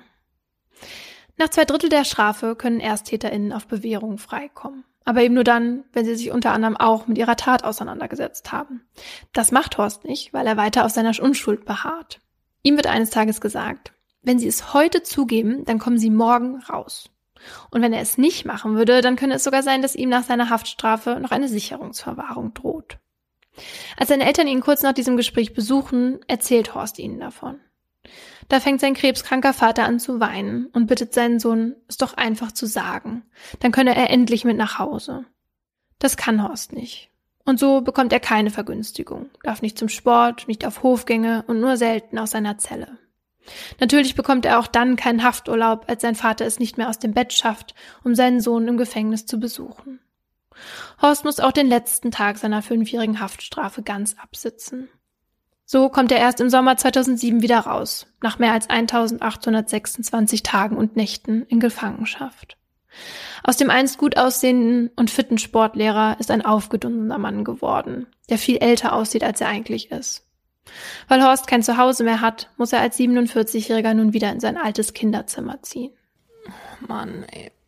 In den ersten Wochen in Freiheit ist er damit beschäftigt, seiner Mutter zu helfen, den todkranken Vater zu pflegen, der gefühlt nur noch auf die Rückkehr seines Sohnes gewartet hat, bis er den Kampf gegen die Krankheit schlussendlich aufgibt. Als sein Vater stirbt, zieht Horst ins Saarland. Er gibt nicht auf, er will wieder Fuß fassen in seinem neuen Leben, wieder arbeiten. Und so schreibt er mehr als 200 Bewerbungen. Doch sobald man nach der fünfjährigen Lücke in seinem Lebenslauf fragt und Horst die Vorstrafe offenbart, gibt es für ihn keine Chance. Er stigmatisiert. Die Hoffnungslosigkeit und die Untätigkeit treibt ihn irgendwann in ein dunkles Loch. Horst muss wegen Depressionen behandelt werden. Und dann kommt der Anruf aus Berlin von Hartmut, der von seiner Schwester Anja geschickt wurde. Hartmut möchte jetzt, nachdem er die ganze Geschichte kennt, Horsts Anwalt werden. Der sagt zu und Hartmut stützt sich in die Arbeit. Beim Sichten der Akten fallen dem Anwalt direkt viele Ungereimtheiten auf. Zum Beispiel, dass Linda Kremer gegenüber Zeuginnen anfangs angegeben hatte, von Horst Arnold in Anführungsstrichen nur angemacht und bedrängt worden zu sein. Dann wurde daraus, er habe sie belästigt. Ein paar Gespräche später war von sexueller Nötigung die Rede und erst acht Tage nach der angeblichen Tat erklärt sie mit körperlicher Gewalt anal vergewaltigt worden zu sein. Aber auch die Tatnacherzählung ist widersprüchlich, denn Linda Kremer hatte unterschiedliche Angaben zum Fluchtweg gemacht. Einmal habe sie sich in der Damentoilette versteckt, ein anderes Mal sei sie über die Feuertreppe geflüchtet. Mal habe sie geschrien, mal habe sie solche Angst gehabt, dass kein Ton herauskam. Und dann soll Folgendes in nur 15 Minuten geschehen sein. Horst Arnold betritt den Biologie-Vorbereitungsraum. Die beiden kommen in ein Gespräch, das sich zum Streit entwickelt, dann zur analen Vergewaltigung im Stehen, was nach Hartmuts Recherchen selbst für geübte Paare nicht so einfach sein soll. Okay, wow. Dann flieht Linda Kremer über eine Feuertreppe aus dem zweiten Stock ins Freie, übergibt sich an einem Busch, richtet sich wieder her, sodass sie pünktlich zur nächsten Stunde in einem anderen Gebäude den Unterricht beginnen kann, als wäre nie etwas gewesen. Ob das alles wirklich in dieser Zeit möglich gewesen war, wurde in der Verhandlung nicht überprüft. Dass Linda Krämer danach ihren Deutschunterricht zum Thema lyrisches Ich und die Stunde danach ganz ohne Auffälligkeiten durchzog, erklärte das Gericht damals damit, dass der Unterricht Gewohnheit für sie darstellte und so ein Verhalten bei Opfern sexueller Gewalt nicht ungewöhnlich sei. Das kann ich mir tatsächlich auch vorstellen, ja. Ja, ja ich auch. Von den nicht vorhandenen objektiven Beweisen weiß Hartmut ja schon. Aber er erfährt jetzt, dass bei einer frauenärztlichen Untersuchung Tage nach der angeblichen Tat keine Spuren einer Vergewaltigung gefunden wurden. Aber einige Wochen nach der Tat hatte eine andere Ärztin eine zwei Zentimeter lange Fissur am After gefunden. Merkwürdig findet Hartmut auch, dass der Ermittler, der an dem Fall gearbeitet hat, nicht mal als Zeuge im Verfahren geladen worden war. Was den Anwalt aber am meisten wundert, ist, dass das Gericht sogar über eine offensichtliche Lüge von Linda Kremer hinwegsah. Denn die hatte ja bei der Polizei ausgesagt, dass Horst Arnold sie Wochen nach der Tat noch einmal auf dem Marktplatz bedroht hatte, obwohl er an dem besagten Tag schon längst in U-Haft saß. Erklärt hatte das Gericht diese Aussage 2002 als traumabedingte Wahrnehmungsstörung. Dass die Eltern ihn ja auch gesehen hatten, mhm. haben sie unter den Tisch fallen lassen. Nach dem Sichten der Akten fängt Hartmut an, in Linda Kremers Vergangenheit zu wühlen. Er will herausfinden, ob es noch mehr von diesen unglaublichen Geschichten gegeben hat, von dem ihm seine Schwester Anja erzählt hatte. Und er wird nicht enttäuscht. Da gab es zum Beispiel einen Schüler, den Linda verdächtigte, einen Amoklauf zu planen. Dann einen Vater, der sein Kind sexuell missbraucht haben soll und einen Lehrer, der andere belästigte. Aber Linda macht sich in ihren Geschichten auch selbst gern zum Opfer. So habe jeder ihrer drei Ehemänner sie misshandelt. Einer habe sie sogar immer wieder anal vergewaltigt. Linda habe ihre Tochter bei einem Unfall verloren, sei die Treppe hinuntergeschubst worden und habe in Lebensgefahr geschwebt, weil sie gemeinsam mit einem Freund einen Kinderpornoring aufgedeckt habe. Was? Sie habe zudem mal Krebs, mal pfeifrisches Drüsenfieber und einen Tumor gehabt. Einer ihrer Ex-Ehemänner erzählt Hartmut, dass Linda ihm offenbarte, dass sie unheilbar krank sei und bald sterben würde.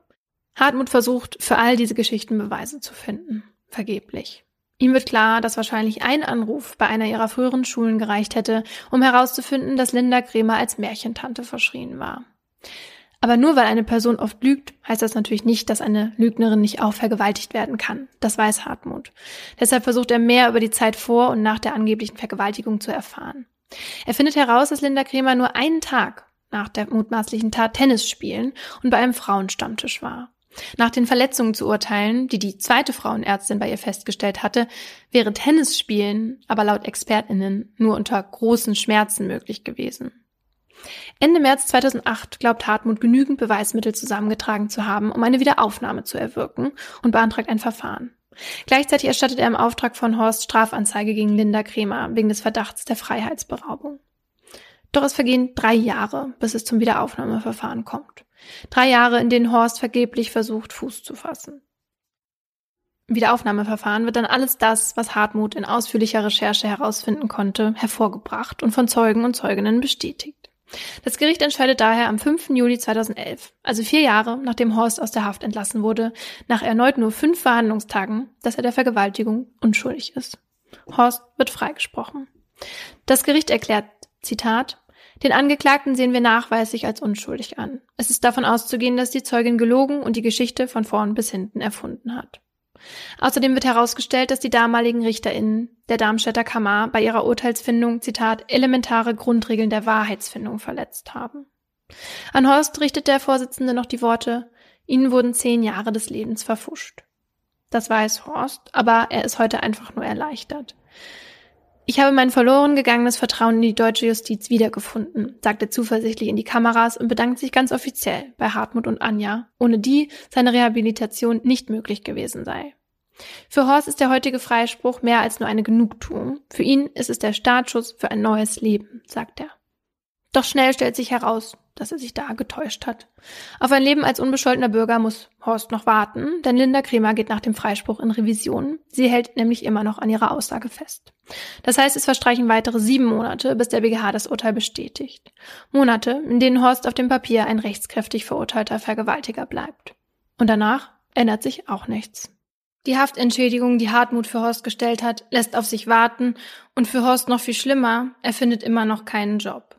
Auf die Hilfe des hessischen Kultusministeriums kann er dabei nicht hoffen. Von dort heißt es nur, er solle sich bewerben, wie alle anderen auch. Dazu kommt noch, dass gegen Linda Kremer nichts unternommen wird, obwohl schon seit 2008 wegen des Verdachts der Freiheitsberaubung gegen sie ermittelt werden sollte. Eineinhalb Jahre später ist Horst Zuversicht erneut Resignation gewichen.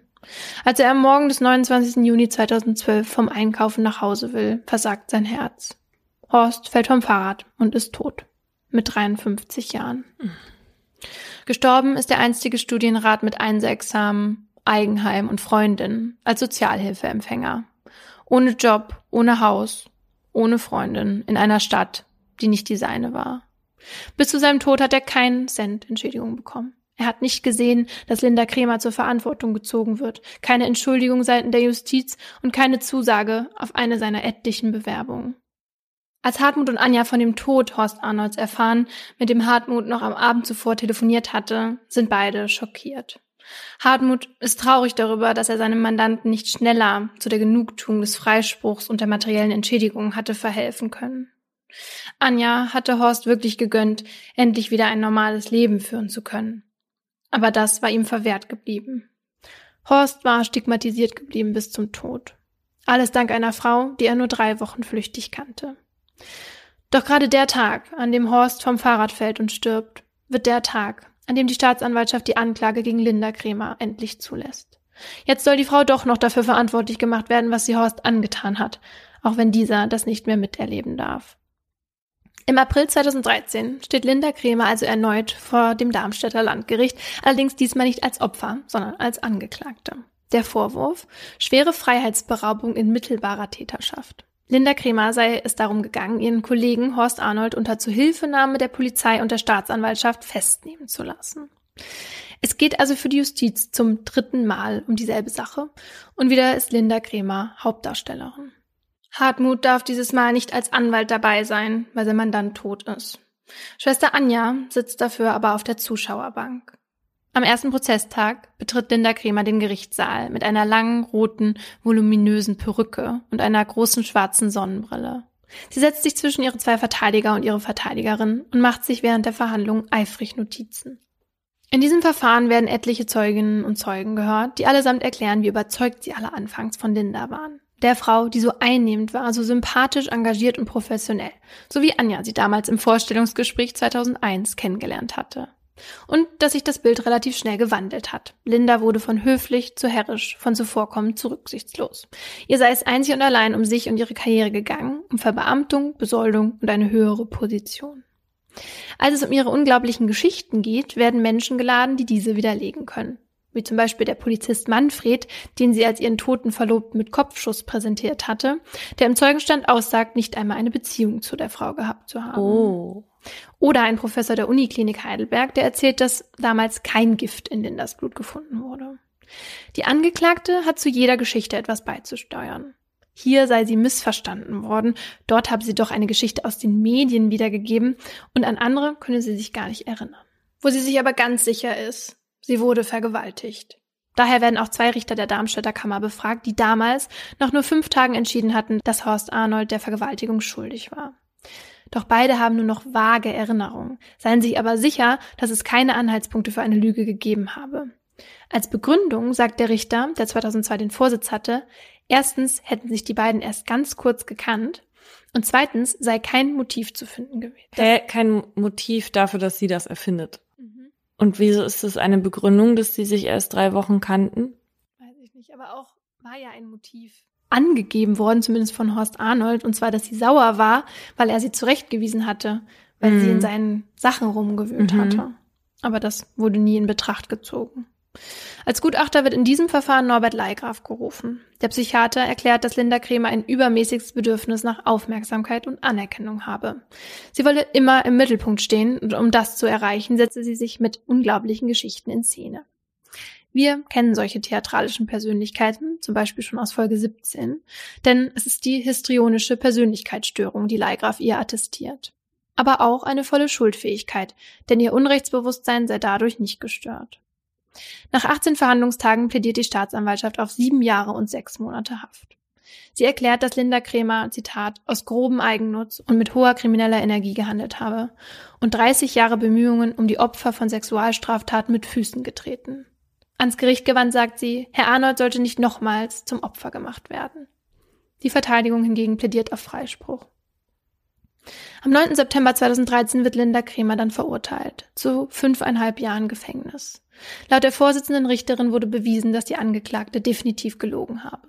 Sie habe ihren Vorwurf im Laufe der Zeit immer weiter ausgebaut, als ihr klar geworden sei, dass Arnold als Alkoholkranker mit geringem Ansehen im Kollegium das ideale Opfer war. Um ihre Geschichte glaubhaft zu machen, sei sie sogar so weit gegangen, sich nachträglich selbst zu verletzen und die Geschichte trotz erwiesener Widersprüche aufrechtzuerhalten. Hartmut und Anja sind zufrieden mit dem Urteil. Doch kommt es für sie viel zu spät. Schließlich hatte es jetzt insgesamt zwölf Jahre gedauert, den Fall aufzuklären. Die Frau, die für Horsts Leid verantwortlich war, kommt in Haft. Doch es war nicht nur ihr Verschulden allein, das ihn ins Gefängnis brachte und sein Leben zerstörte. Es war auch die Justiz, die auf ganzer Linie versagt hatte. Das weiß auch die Vorsitzende Richterin im Saal. Daher fügt sie am Ende ihrer mehr als einstündigen Urteilsbegründung noch hinzu. Die Justiz würde sich gern bei Herrn Arnold entschuldigen, aber das ist nicht mehr möglich. Das ist so traurig. Ja, das ist so frustrierend. Man wird einfach so sauer. Hm. Weißt du, ich habe ganz selten Geschichten gehört, wo Menschen Opfer von Justizirrtümern waren, wo die Personen danach glücklich waren und die ihr Leben wieder richtig auf die Reihe gekriegt haben oder die eventuell nach diesem großen Unrecht, was denen angetan wurde, da besser rausgegangen sind, weil eigentlich erwartet man ja sowas. Die wird ganz viel Böses getan und dann kriegst du irgendetwas dafür. Aber ich habe das Gefühl, den Leuten wurde halt tatsächlich immer nur genommen. Ja. Und selbst wenn ihnen irgendetwas gegeben wurde, das war halt nicht ansatzweise das wert, was sie verloren haben. Ja, und vor allem muss man sich vorstellen, was, was das Schlimmste ist, dass, dass sie ja immer diese Hoffnung haben, die dann wieder zerstört wird. Also jetzt zum Beispiel im Fall von Horst Arnold. Er hat die Hoffnung, dass es alles aufgeklärt wird bis zum Prozess. Dann hat er dort die Hoffnung, dass dort es aufgeklärt wird. Dann wird die Revision verworfen. Da hat er auch wieder Hoffnung gehabt. Und die wird immer wieder zerstört. Und auch wenn er dann raus ist und freigesprochen wurde und darüber glücklich ist, hat das nicht lang gehalten, weil er auch wieder gemerkt hat, so, die Haftentschädigung wird nicht bezahlt, er wird nicht eingestellt, keiner hilft so richtig. Und ich glaube, wenn dein Urvertrauen einmal so mhm. zerstört wurde oder und immer wieder mit Füßen getreten wird, dass es so, so schwer sein muss für jeden Menschen hinter diesem Tal oder aus diesem Tal wieder rauszukommen. Mhm. Horsts Anwalt Hartmut Liro wusste eigentlich schon nach Sichtung der Akte, dass sein Mandant unschuldig sein musste. In einem Gespräch in seiner Kanzlei hier in Berlin hat er mir erzählt, dass er auch von Anfang an sicher war, dass eine Wiederaufnahme klappt, obwohl er noch nie eine gemacht hatte und auch gar kein Strafverteidiger ist. Und dass es dann doch nicht ganz so einfach war, hat er mir erzählt. Das Ergebnis ist natürlich, dass ich die Unzulänglichkeit des ganzen Wiederaufnahmerechts gelernt habe. Das ist leider ein Nadelöhr, das muss man schon so sagen, durch das man schwer kriechen kann.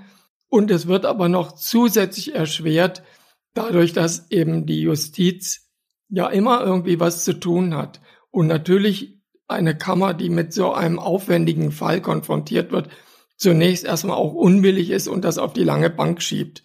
Was eine Wiederaufnahme ist, hast du ja in Folge 19 mal erklärt, Paulina. In meinem Aha soll es jetzt darum gehen, welche Schwierigkeiten es konkret bei so einer Wiederaufnahme gibt. Und darüber habe ich mit Hartmut Liro gesprochen. Obwohl er schon in der Akte ja zahlreiche Ungereimtheiten gefunden hatte, musste er ja neue Tatsachen oder Beweismittel finden, damit überhaupt ein Wiederaufnahmeantrag gestellt werden kann weil das ist eine Voraussetzung. Und das hat er dann auch, indem er wie so ein investigativer Journalist gearbeitet hat und diese ganzen Lügengeschichten aufdecken konnte. Insgesamt waren es um die 50 Lügengeschichten, die Hartmut Lero in seinen Wiederaufnahmeantrag schrieb. Und um seine Argumentation, dass es sich halt um ein Fehlurteil gehandelt habe, noch zu unterstreichen, hat er dann auch noch alle Ungeheimtaten aufgeschrieben, die er davor in der Akte gefunden hatte. Das lag einfach bei dieser Sache nahe, weil das waren ich habe das mal später zusammengezählt und dem Gericht das vorgehalten, dass es ungefähr 15 rote Ampeln, so habe ich das mal genannt, waren, die eben einfach das äh, Landgericht in Darmstadt überfahren hat. Das war also nicht nur diese Sache mit dem Marktplatz, wo der im, im Knast schon einsitzende Herr Arnold angeblich Frau K. bedroht hatte, sondern auch ganz andere Sachverhalte. Und daraus bestand dann der Antrag aus 50 Lügengeschichten und 15 Ungereimtheiten, ausformuliert auf insgesamt 90 Seiten. Aber als der dann beim Gericht eingereicht war, passierte erstmal lange gar nichts. Und dann kam ein Antrag der Staatsanwaltschaft auf Zurückweisung. Der Wiederaufnahmeantrag sei unzulässig und könne das Urteil nicht kippen. Und das war auf eineinhalb Seiten hatten die das begründet und so wirklich auf den Inhalt der 90 Seiten von Hartmut Liro war man gar nicht eingegangen. Das Gericht musste sich das ja dann anschauen, einmal den Antrag und einmal den Gegenantrag und gab dann dem Wiederaufnahmeantrag letztendlich auch statt. Allerdings dauerte das alles drei Jahre lang. Und genau da sieht Hartmut Liro das erste Problem, das einer Änderung bedarf. Eine gesetzliche Neuregelung müsste eigentlich darin bestehen, dass ein Beschleunigungsgebot erlassen wird, dass Wiederaufnahmeverfahren sehr, sehr schnell entschieden werden müssen und die zuständig werdenden Kammern auch entlastet werden und sie nicht dann in der Situation sind, dass sie sagen, ja, das Wiederaufnahmeverfahren müssen wir schieben, weil wir müssen uns einen Mörder laufen lassen, weil wir nicht innerhalb von einem halben Jahr, das vorgeschrieben ist, irgendwie, was weiß ich, eine Hauptverhandlung anberaumen können oder ähnliches. Aber nicht nur die Zeit erschwert ein Wiederaufnahmeverfahren, auch die Anforderungen, wie es überhaupt zu solch einem kommen kann. Miro ist dafür, die Anforderungen erstens genauer zu definieren und zweitens die Schwelle für das, was als neue Tatsache gewürdigt wird, herabzusetzen. Weil stellen wir uns mal vor, es hätte gar keine Lügengeschichten gegeben. Also weil nur diese sogenannten roten Ampeln, also zum Beispiel, dass die Frau offensichtlich gelogen hatte, dass eine Ärztin bei ihr nichts gefunden hatte und dass es doch ein plausibles Motiv gegeben haben könnte, das hätte ja alles nicht gereicht, um nochmal vor Gericht zu gehen. Und das heißt im Umkehrschluss, wenn beim ersten Mal nicht sorgfältig genug gearbeitet wird, hat man als verurteilter Mensch Pech. Hartmut Lero selbst hat nach dem Fall Arnold um die 70 Anfragen bekommen für Wiederaufnahmen und sich auch 15 Akten schicken lassen. Bei den meisten war das Problem aber, dass er keine neuen Tatsachen oder Beweismittel finden konnte und den Menschen deshalb nicht helfen kann. Und das würde er gerne geändert haben.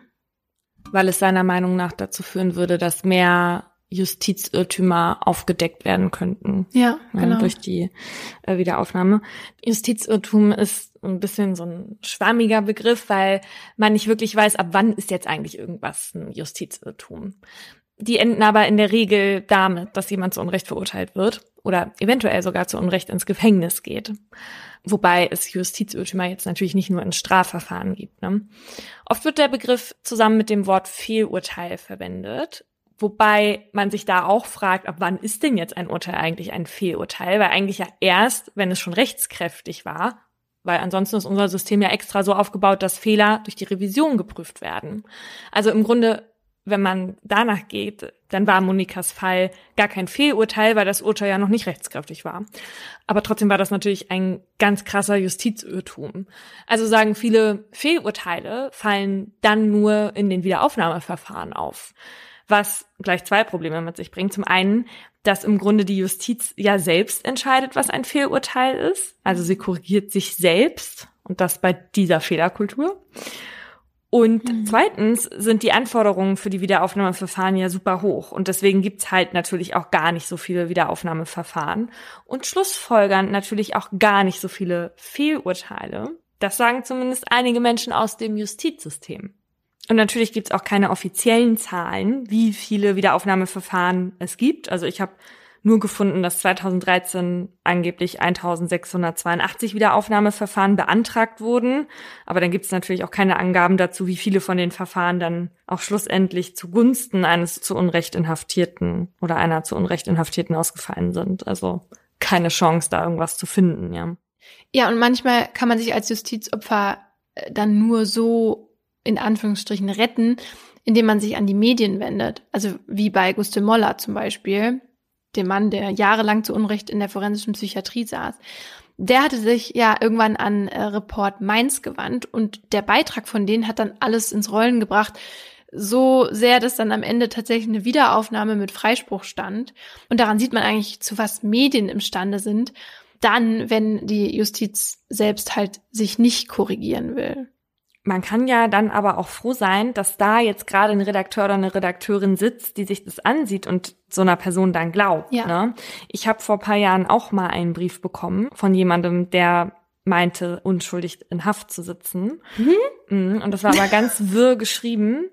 Und ähm, der meinte auch, dass er auch schon den RTL 2 News geschrieben hat mhm. und er jetzt aber erkannt habe, dass die total bescheuert sind, weil die haben sich auch nicht bei ihm gemeldet und dass er jetzt hofft, dass wir mehr Urteilsvermögen haben als die.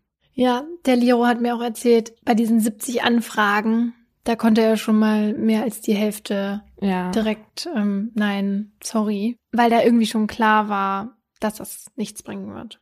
Ja, also man muss halt dann dazu auch noch das Glück haben, als zu Unrecht Inhaftierter, wenn man das denn ist, dass man sich auch ausdrücken kann und dass man Leuten seine Geschichte nahebringen kann. Ne? Und das ist natürlich ganz schwierig eigentlich für Leute, die die eher minder intelligent sind ja. und halt einfach gar nicht die kognitiven Fähigkeiten haben, sich auch selber dem irgendwie zur Wehr zu setzen. Ja, total.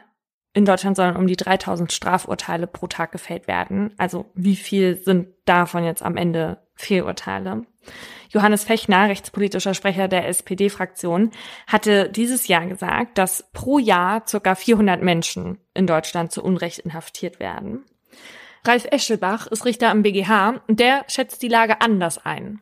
Hat er zumindest vor ein paar Jahren. Und die Zahl, die hatte Laura mir hier auch einmal im Podcast schon mal genannt.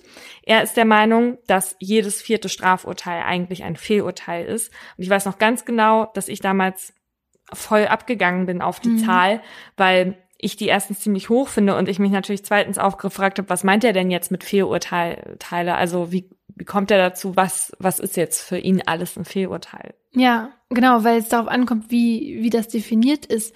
Weil manche ja auch eben sagen, so Fehlurteile sind in einer gewissen Weise systemimmanent. Weil zum Beispiel auch ein Freispruch aus Mangel an Beweisen ja als Fehlurteil definiert werden kann, wenn der Angeklagte tatsächlich der Täter war. Das würde ich zum Beispiel auch so sehen und ich hatte doch mal diesen Fall von Friederike von Müllmann erzählt, in Folge ja. 13. Und da sind die DNA-Spuren ja erst später auswertbar gewesen und heute kann man den mutmaßlichen Täter nicht mehr zur Verantwortung ziehen, weil sie kein Wiederaufnahmeverfahren zu seinen Ungunsten anstreben können, weil er damals von dem Gericht freigesprochen wurde. Und nicht mal mit den neuen Beweisen können sie das jetzt machen. Ja. Obwohl ein Zivilgericht übrigens mittlerweile schon festgestellt hat, dass er der Täter ist. Aber strafrechtlich wird er dafür nicht mehr belangt. Würde ich jetzt auch meinen, ist ein Fehlurteil. Ja, oder was ist zum Beispiel mit Urteilen, wo fälschlicherweise das Strafmaß zu hoch oder zu tief ausgefallen ist oder bei denen jemand zu Unrecht vielleicht aufgrund eines Gutachtens dann eben in die forensische Psychiatrie anstatt in Haft gekommen ist. Und wenn man halt ein Fehlurteil so definiert, dann ist diese Zahl, also jedes vierte Urteil, dann auch irgendwie gar nicht mehr so überraschend. Sein Kollege Klaus Tolksdorf, der Präsident des Bundesgerichtshofs, der findet die Zahl trotzdem noch überraschend und er meint, Fehlurteile wären in Deutschland absolute Ausnahme und dass Eschelbach in seine Schätzung Zahlen aus Amerika mit reingeworfen hat und die Zahlen würden keine Rückschlüsse auf die Zahlen in Deutschland zulassen. Ich glaube, was man sagen kann, ist, dass die Dunkelziffer einfach sicherlich sehr hoch ist. Eschelbach meint, es wird die Gefahr übersehen, wie einfach und gebräuchlich es ist, unerwünschte Personen im Wege des Strafverfahrens aus dem Verkehr zu ziehen. Das muss ja nicht absichtlich passieren. Also da gibt's ja sehr viele Ursachen für Justizirrtümer. Ja, so gibt es zum Beispiel die falschen Geständnisse, die zu Fehlurteilen führen können. Und über die haben wir ja schon in Folge 15 mal gesprochen. Oder Zeugenaussagen, die einfach unabsichtlich falsch sind, weil man sich einfach nicht mehr richtig erinnern kann. Oder Zeugenaussagen, die gar nicht erst vorhanden sind, weil Personen, die irgendwie eigentlich was wissen oder sogar dazu beitragen könnten, dass ein falsches Urteil verhindert wird, sich einfach nicht melden, weil sie sich nicht einmischen wollen oder auch, weil manche halt denken, dass die Aussage nicht so wichtig ist oder so. Und da gab es im Fall Arnold auch ein Beispiel. Da gab es einen Lehrer, der saß direkt gegenüber von diesem Biologie-Vorbereitungsraum und hatte seine Tür sperrangelweit offen. Der hatte nichts mitbekommen, also nichts von einem Streit oder von einer aus der Tür fliehenden Linda Kremer. Doch vor Gericht hatte der nicht ausgesagt und der hatte sich auch nach der Verurteilung nicht mehr gemeldet. Oh wow, das ist ja echt fies. Ja, und auch Beweise sind manchmal nicht das, was sie versprechen zu sein. Wir wissen, dass manchmal Spuren verunreinigt werden oder die Mittel, mit denen man die Proben nimmt oder dass halt der Tatort nicht richtig gesichert wird. Ja, und wie wir seit heute wissen, können auch Falschbeschuldigungen zu Fehlurteilen führen. Am häufigsten kommt so etwas in sogenannten Vier-Augen-Delikten vor. Also das heißt in Situationen, in denen eben nur zwei Personen anwesend waren und in denen es somit keine Zeugen oder Zeuginnen gibt. Witzigerweise, ein, also witzig in Anführungsstrichen, ein ehemaliger Bekannter von mir, der meinte mal, dass er nicht mehr alleine mit einer Frau in den Fahrstuhl steigt deswegen. Ich hoffe nicht, dass viele so denken wie er. Generell kann im Gericht ziemlich viel schieflaufen. Eigentlich trägt ja die Justiz ja die Augenbinde, weil sie unparteilich sein soll und sie ohne das Ansehen einer Person richten soll. Aber bei den Fällen, die wir jetzt hier heute behandelt haben, da könnte man ja auch theoretisch meinen, dass die Richter in der Wahrheit gegenüber blind sind. Das falsche Gutachten eine Fehlerquelle sind bei Justizirrtümern, das habe ich ja schon in meinem Aha erzählt. Johann Schwenn sagt in einem Interview in dem Buch Der Richter und sein Opfer, dass es nicht jedem Richter oder Richterin gelingt, Opferzeugen und Zeuginnen gegenüber kritische Distanz zu wahren. Er glaubt, bei vielen RichterInnen steckt auch Faulheit dahinter, dass sie nicht ganz genau zuhören, was die Befragten sagen und dass sie sich auch nicht mit den Widersprüchlichkeiten in den Aussagen auseinandersetzen wollen. Aber so eine Faulheit oder dass man sich jetzt nicht mit den Widersprüchlichkeiten auseinandersetzen will, das passiert ja manchmal auch ganz ohne Absicht. Erstens, weil es nämlich für uns Menschen schwierig ist, sich halt mit zwei gegensätzlichen Aussagen zu beschäftigen und die irgendwie zusammenzubringen. Aber zweitens ja auch, weil es eine Anstrengung ist, von einer einmal getroffenen Annahme halt zurückzutreten. Aber natürlich wissen RichterInnen über solche psychologischen Mechanismen Bescheid. Ja, das hoffe ich, dass die das wissen. Oder sich daran erinnern vor Gericht. Was auch noch zu Fehlurteilen führen kann, ist, dass Urteile, die vom BGH zur Neuverhandlung zurück ans Landgericht geschickt werden, zwar an eine andere Strafkammer gehen meist, aber halt eben im selben Landgericht. Also urteilen RichterInnen über denselben Fall, über den schon die Kollegen und Kolleginnen geurteilt haben, mit denen man heute Abend zusammen am Stammtisch sitzt. Überspitzt gesagt jetzt, ne? Aber das ist äh, tatsächlich auch was, was oft kritisiert wird. Wie viele Urteile glaubst du fällt eine Kammer im Jahr? Wow, okay, warte. 80? Ein bisschen mehr sogar noch. Ähm, ich habe gelesen 100 bis 130 Entscheidungen pro Jahr. Und das heißt aber, dass auf den Gerichten halt auch voll der hohe Zeitdruck lastet. Mhm. Ne? Und deswegen kann es vorkommen, dass Richter in die verhandelnden Parteien zu Deals drängen, statt nach der Wahrheit zu suchen. Der ehemalige Richter am Bundesgerichtshof Wolfgang Neskowitsch sagt in einem Interview mit Deutschlandfunk, die Wahrheit wird nicht mehr ermittelt, sondern vereinbart. Und das hatte er gesagt, weil ein Kollege gerade abgemahnt wurde vom Gericht, weil er zu wenig Fälle erledigte. Obwohl der Richter wiederum meinte, dass bei so einem hohen Pensum, das ihm da vorgegeben wurde, seine richterliche Unabhängigkeit bedroht wäre. Und natürlich, wenn dieser Richter der Meinung ist, dass er nicht in der Lage ist, in dieser Zeit richtig zu arbeiten, dann können ihm natürlich auch Fehler dann unterlaufen. Es gibt aber auch den Fall, wo RichterInnen absichtlich Fehler machen. Das nennt man Rechtsbeugung. Und Rechtsbeugung ist, wenn man bei der Entscheidung einer Rechtssache vorsätzlich das Recht falsch anwendet und dadurch einem Verfahrensbeteiligten zu Unrecht Vor- oder Nachteile verschafft. Das macht aber nur die Person, die sich bewusst und in schwerwiegender Weise von dem Recht und vom Gesetz entfernt. Der Strafrahmen liegt hier bei einem bis fünf Jahren, also es ist ein Verbrechen. Ja. Und dass RichterInnen dafür belangt werden, das kommt aber super selten vor, denn dazu muss man ihnen mindestens bedingten Vorsatz nachweisen, also das Wissen und Wollen der Rechtsbeugung. Und das passiert halt nicht so oft. Was können wir sagen, ja? Ja, das ist ja immer schwierig mit dem Vorsatz. Also wie will man denn einem Richter oder einer Richterin nachweisen, dass er oder sie jetzt nicht einfach nur schludrig war, sondern mit Absicht die Arbeit nicht richtig gemacht hat? Ja, ich finde es nur so ärgerlich, wie in dem Fall von Monika, wo offenbar klar war, dass der Richter von ja. Anfang an voreingenommen war, ganz viele Sachen abgelehnt hat, dass der auch schon gar nicht mehr richtig in der Lage war, diesen Prozess überhaupt richtig zu führen, weil der halt auch ganz oft zu spät kam mhm. und so. Und dann konnten Zeugen nicht mehr aussagen und so. Und da ärgert mich das denn schon, wenn man eigentlich sagen kann, dieser Richter war von vornherein voreingenommen und es gab keinen fairen Prozess und hat dann auch noch dafür gesorgt, dass diese Frau unschuldig ins Gefängnis gewandert ist und dass man dann aber auch da nicht sagen kann, das war Rechtsbeugung, ja. weil man es nicht sagen will. Ja. Oder weil man es nicht nachweisen kann, was für mich im Prinzip das Gleiche ist, ja, weil dann setzt man die Anforderungen für Rechtsbeugung halt so hoch, dass es halt kaum jemandem nachgewiesen werden Ja. kann. Dann. Naja, also dieser Proberichter, der wurde später wegen Rechtsbeugung und Aussageerpressung vom Landgericht Kassel zu einer Bewährungsstrafe verurteilt. Aber auch das Urteil ist bis jetzt erstmal nicht rechtskräftig. Rechtsbeugung betrifft aber übrigens nicht nur RichterInnen, sondern auch die Staatsanwaltschaft, wenn die beispielsweise einen Sachverhalt ganz gezielt dem Gericht gegenüber falsch darstellt. Kommen wir nochmal zurück auf die Menschen, die dann aufgrund all dieser Gründe leiden müssen, also die Justizopfer. Und da habe ich einen Artikel zu gefunden, dessen Titel Opfer der Justiz werden doppelt bestraft hieß. Und das fand ich ziemlich treffend, weil man das ja jetzt auch in unseren beiden Fällen ganz gut gesehen hat. Und tatsächlich geht es den meisten Justizopfern so wie Horst und Monika. Das hat die Kriminologische Zentralstelle in Wiesbaden herausgefunden, wo man 2017 untersucht hat, wie der Staat mit Menschen umgeht, die zu Unrecht im Gefängnis saßen. Dazu wurden 31 Fälle ausgewertet, bei denen man nicht nur die Verurteilten interviewt hatte, sondern auch Staatsanwälte und Anwältinnen, Richterinnen und Verteidigerinnen.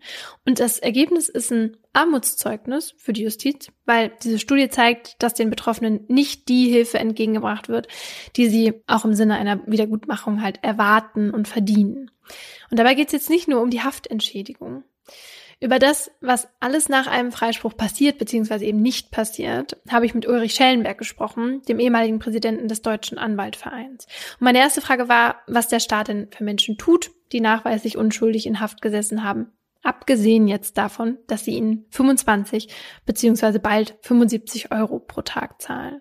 Über die Haftentschädigung hinaus, das ist ja nur eine Art Schmerzensgeld, muss ihnen der Staat natürlich auch all den Schaden ersetzen, der ihnen entstanden ist. Das erste ist Verdienstausfall. Das zweite sind Nachteile bei der Rentenversicherung. Das dritte sind aber auch Anwaltskosten, die sie hatten oder Gutachterkosten, die sie beauftragen mussten, damit sie ihre Unschuld beweisen können. All diese Kosten muss der Staat ihnen ersetzen. Das tut er auch, aber nur insoweit auf dem Papier, als dass es ein sehr mühsames Verfahren ist. Und dieser hypothetische Kausalverlauf, den man von Ihnen als Beleg erwartet, das überfordert die Leute. Ja, und dabei sind sie ja ganz auf sich allein gestellt. Also die müssen sich dann, wenn sie aus der Haft kommen, erstmal mit diesem riesigen Bürokratenapparat Justiz auseinandersetzen, um an das Geld zu kommen, das ihnen sowieso zusteht. Das wird dann nicht einfach ausgezahlt. Das muss man natürlich beantragen und tausende Sachen. Ja, und das sind kafkaeske Zustände. Richtig.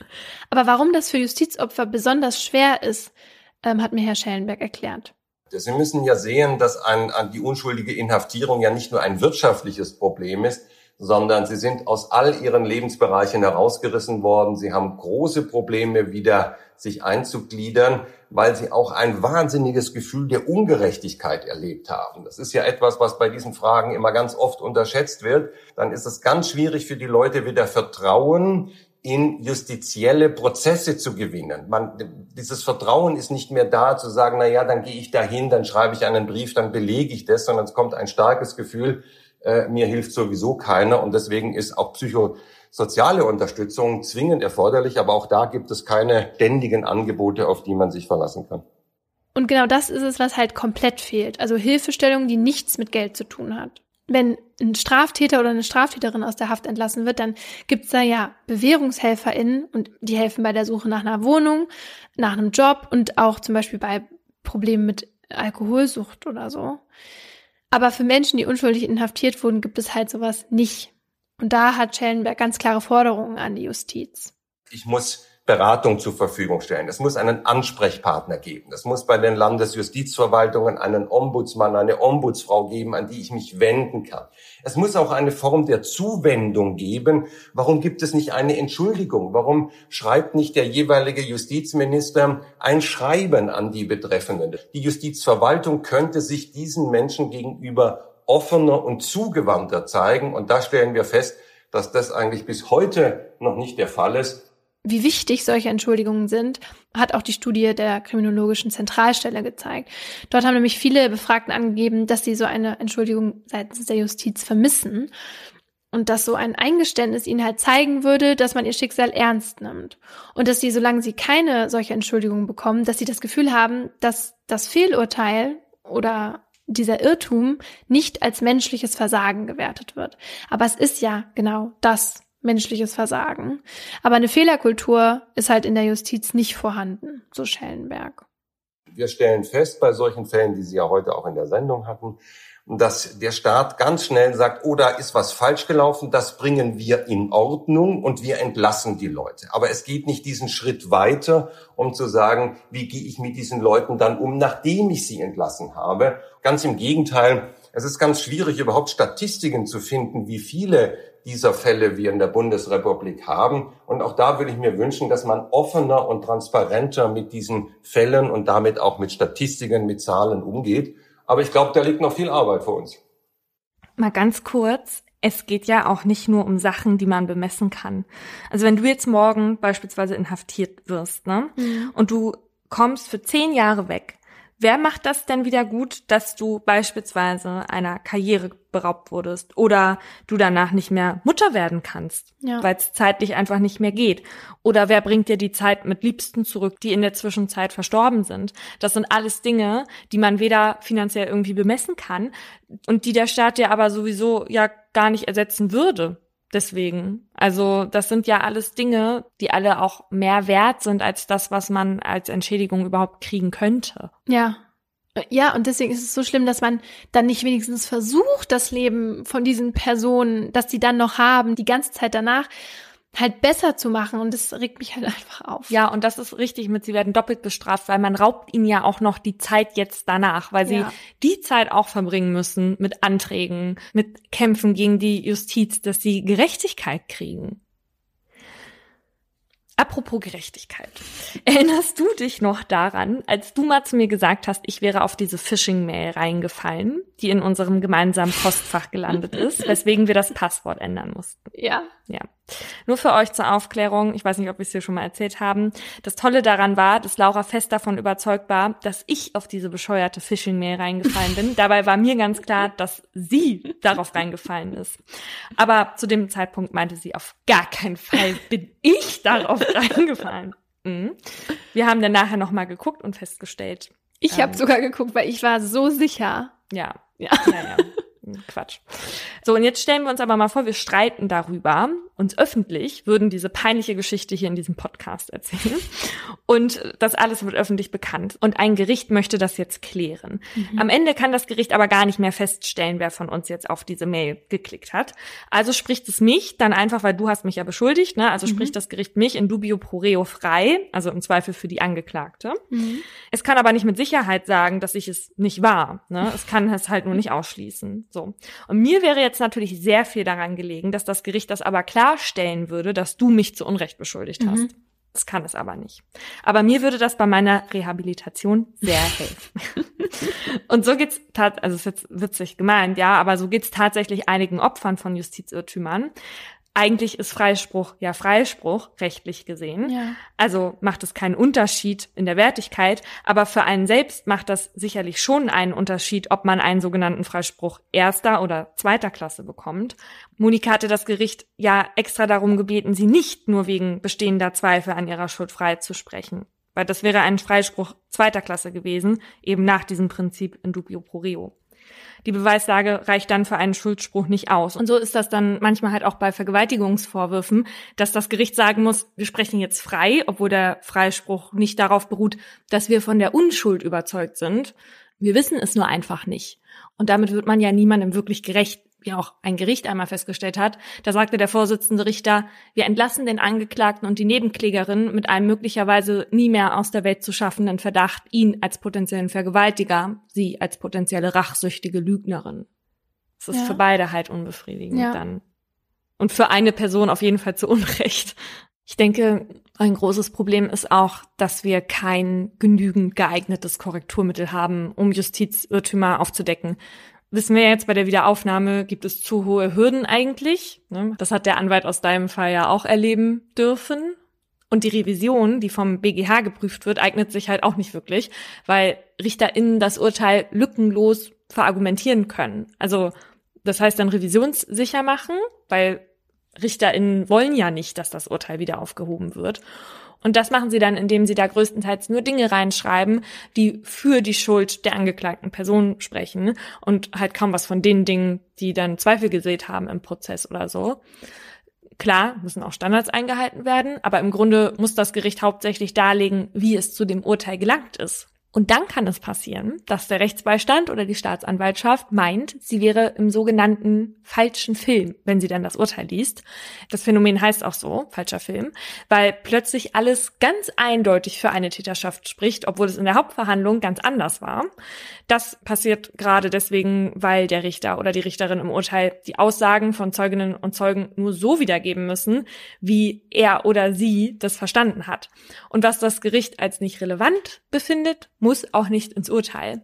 Und der BGH, der schaut ja in der Revision dann nur das Urteil an und prüft das auf Rechtsfehler. Also der muss dann auch im Grunde darauf vertrauen, dass das Landgericht alles zutreffend und vollständig ausführt, weil ja eben nicht nochmal eine zweite Tatsachenprüfung stattfindet. Ja, und dabei muss das ja gar nicht unbedingt mit Absicht unvollständig sein, das Urteil, weil es läuft ja kein Tonband mit, auf das man im Nachhinein nochmal zurückgreifen kann.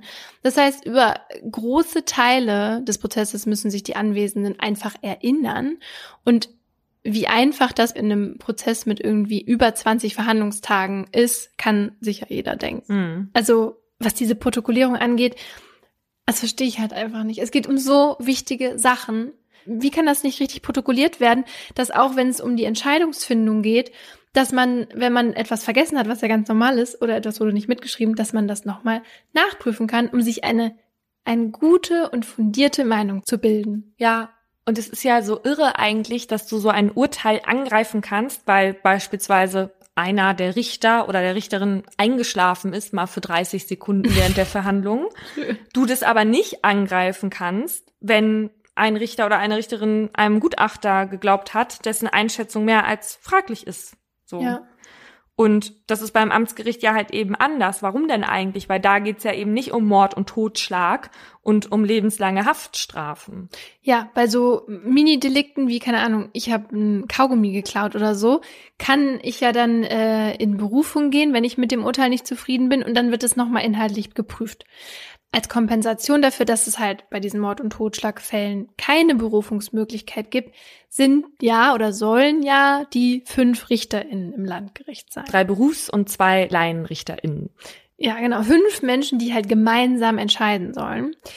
Dass es halt nicht zu einer falschen Beurteilung kommt. Aber hier hat mir Hartmut Lero erzählt, gibt es das Problem, dass wenn es einen besonders starken Vorsitzenden oder eine besonders starke Vorsitzende gibt, dass die anderen dann halt geneigt sind, sich an ihm oder ihr zu orientieren. Und genauso war das auch bei Horst Arnold.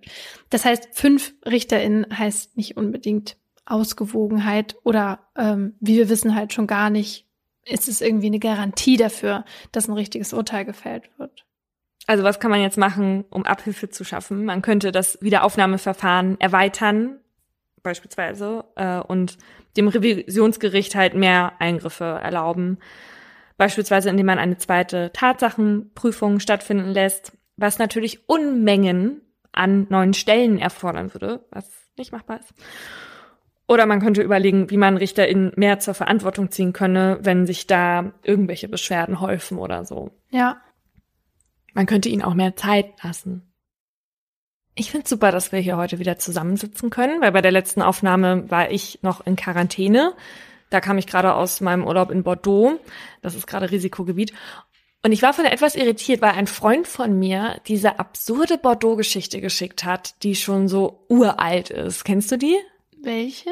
Die, die dann vor Gericht landete? Nein. Okay, also wenn du die auch noch nicht kennst, dann erzähle ich sie dir und den Zuhörenden jetzt auch nochmal. Also eine Sechsin, die hatte eine Reise über einen Reiseanbieter per Telefon gebucht. Und sie wollte nach Porto und sagte halt, sie möchte nach Bordeaux. Diese Reiseanbieterin, die hat halt mehrmals gefragt, okay, sie möchte nach Bordeaux. Und die Sechsin hat dann wahrscheinlich gedacht so, ja, die spricht das genauso aus wie ich, Bordeaux. Bordeaux. Und ich dachte erst, das kann gar nicht sein, aber es ist keine Urban Legend. Ich habe das heute extra nochmal nachgeguckt. Und es gab tatsächlich ein Gerichtsurteil zu diesem Fall. Quatsch. Doch, klar, weil die Frau, die eigentlich nach Porto wollte, aber immer Bordeaux gesagt hat, die wollte das Oh. ja nicht mehr zahlen, was Oh die dann da aufgebrummt bekommen hat. Und was glaubst du, wer denn jetzt hier Recht bekommen hat? Das Reisebüro. Ja, Finde ich auch Genau. zu Recht. Ja, Weil man kann ja nicht davon ausgehen, dass jeder seinen Dialekt versteht. genau, richtig. Also musste sie ihre Reise, aber hat sie die Reise denn angetreten? Soweit ich weiß, nein. Und sie ist auch auf diesen 300 Euro sitzen geblieben. Und es sind angeblich auch schon mehrere Menschen aus Versehen. Wohin? in die 100.000 Einwohnerstadt Sydney in Kanada an die Ostküste gereist, obwohl sie eigentlich nach Australien wollten. Nein. Und das erinnert mich auch so ein bisschen an diese belgische Rentnerin, die mit dem Auto nur nach Brüssel zum Bahnhof fahren wollte und dann, weil das Navi kaputt war, bis nach Zagreb in Kroatien gefahren ist. 3000 Kilometer durch sechs Länder. Ich frage mich, denken die zwischendurch nicht einmal nach so? Oder haben die kein Gefühl von Raum und Zeit oder gucken mal irgendwo auf irgendein Schild? Du, genau, also ihr ist auch aufgefallen, dass die Schilder dann mal deutschsprachig waren, französisch, bla bla bla. Was mich viel eher irritiert, ist, in der Zeit wurde es zweimal Tag und wieder Nacht.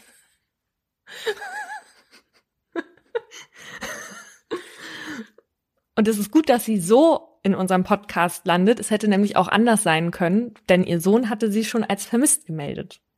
Wahrscheinlich hat sie irgendwas angehört, das, wo wo einfach ihre, die Zeit verflogen ist, weil anders kann ich mir das nicht erklären. Ja, sowas wie Mordlust. Guck mal, jetzt ist die Zeit auch schon wieder rum.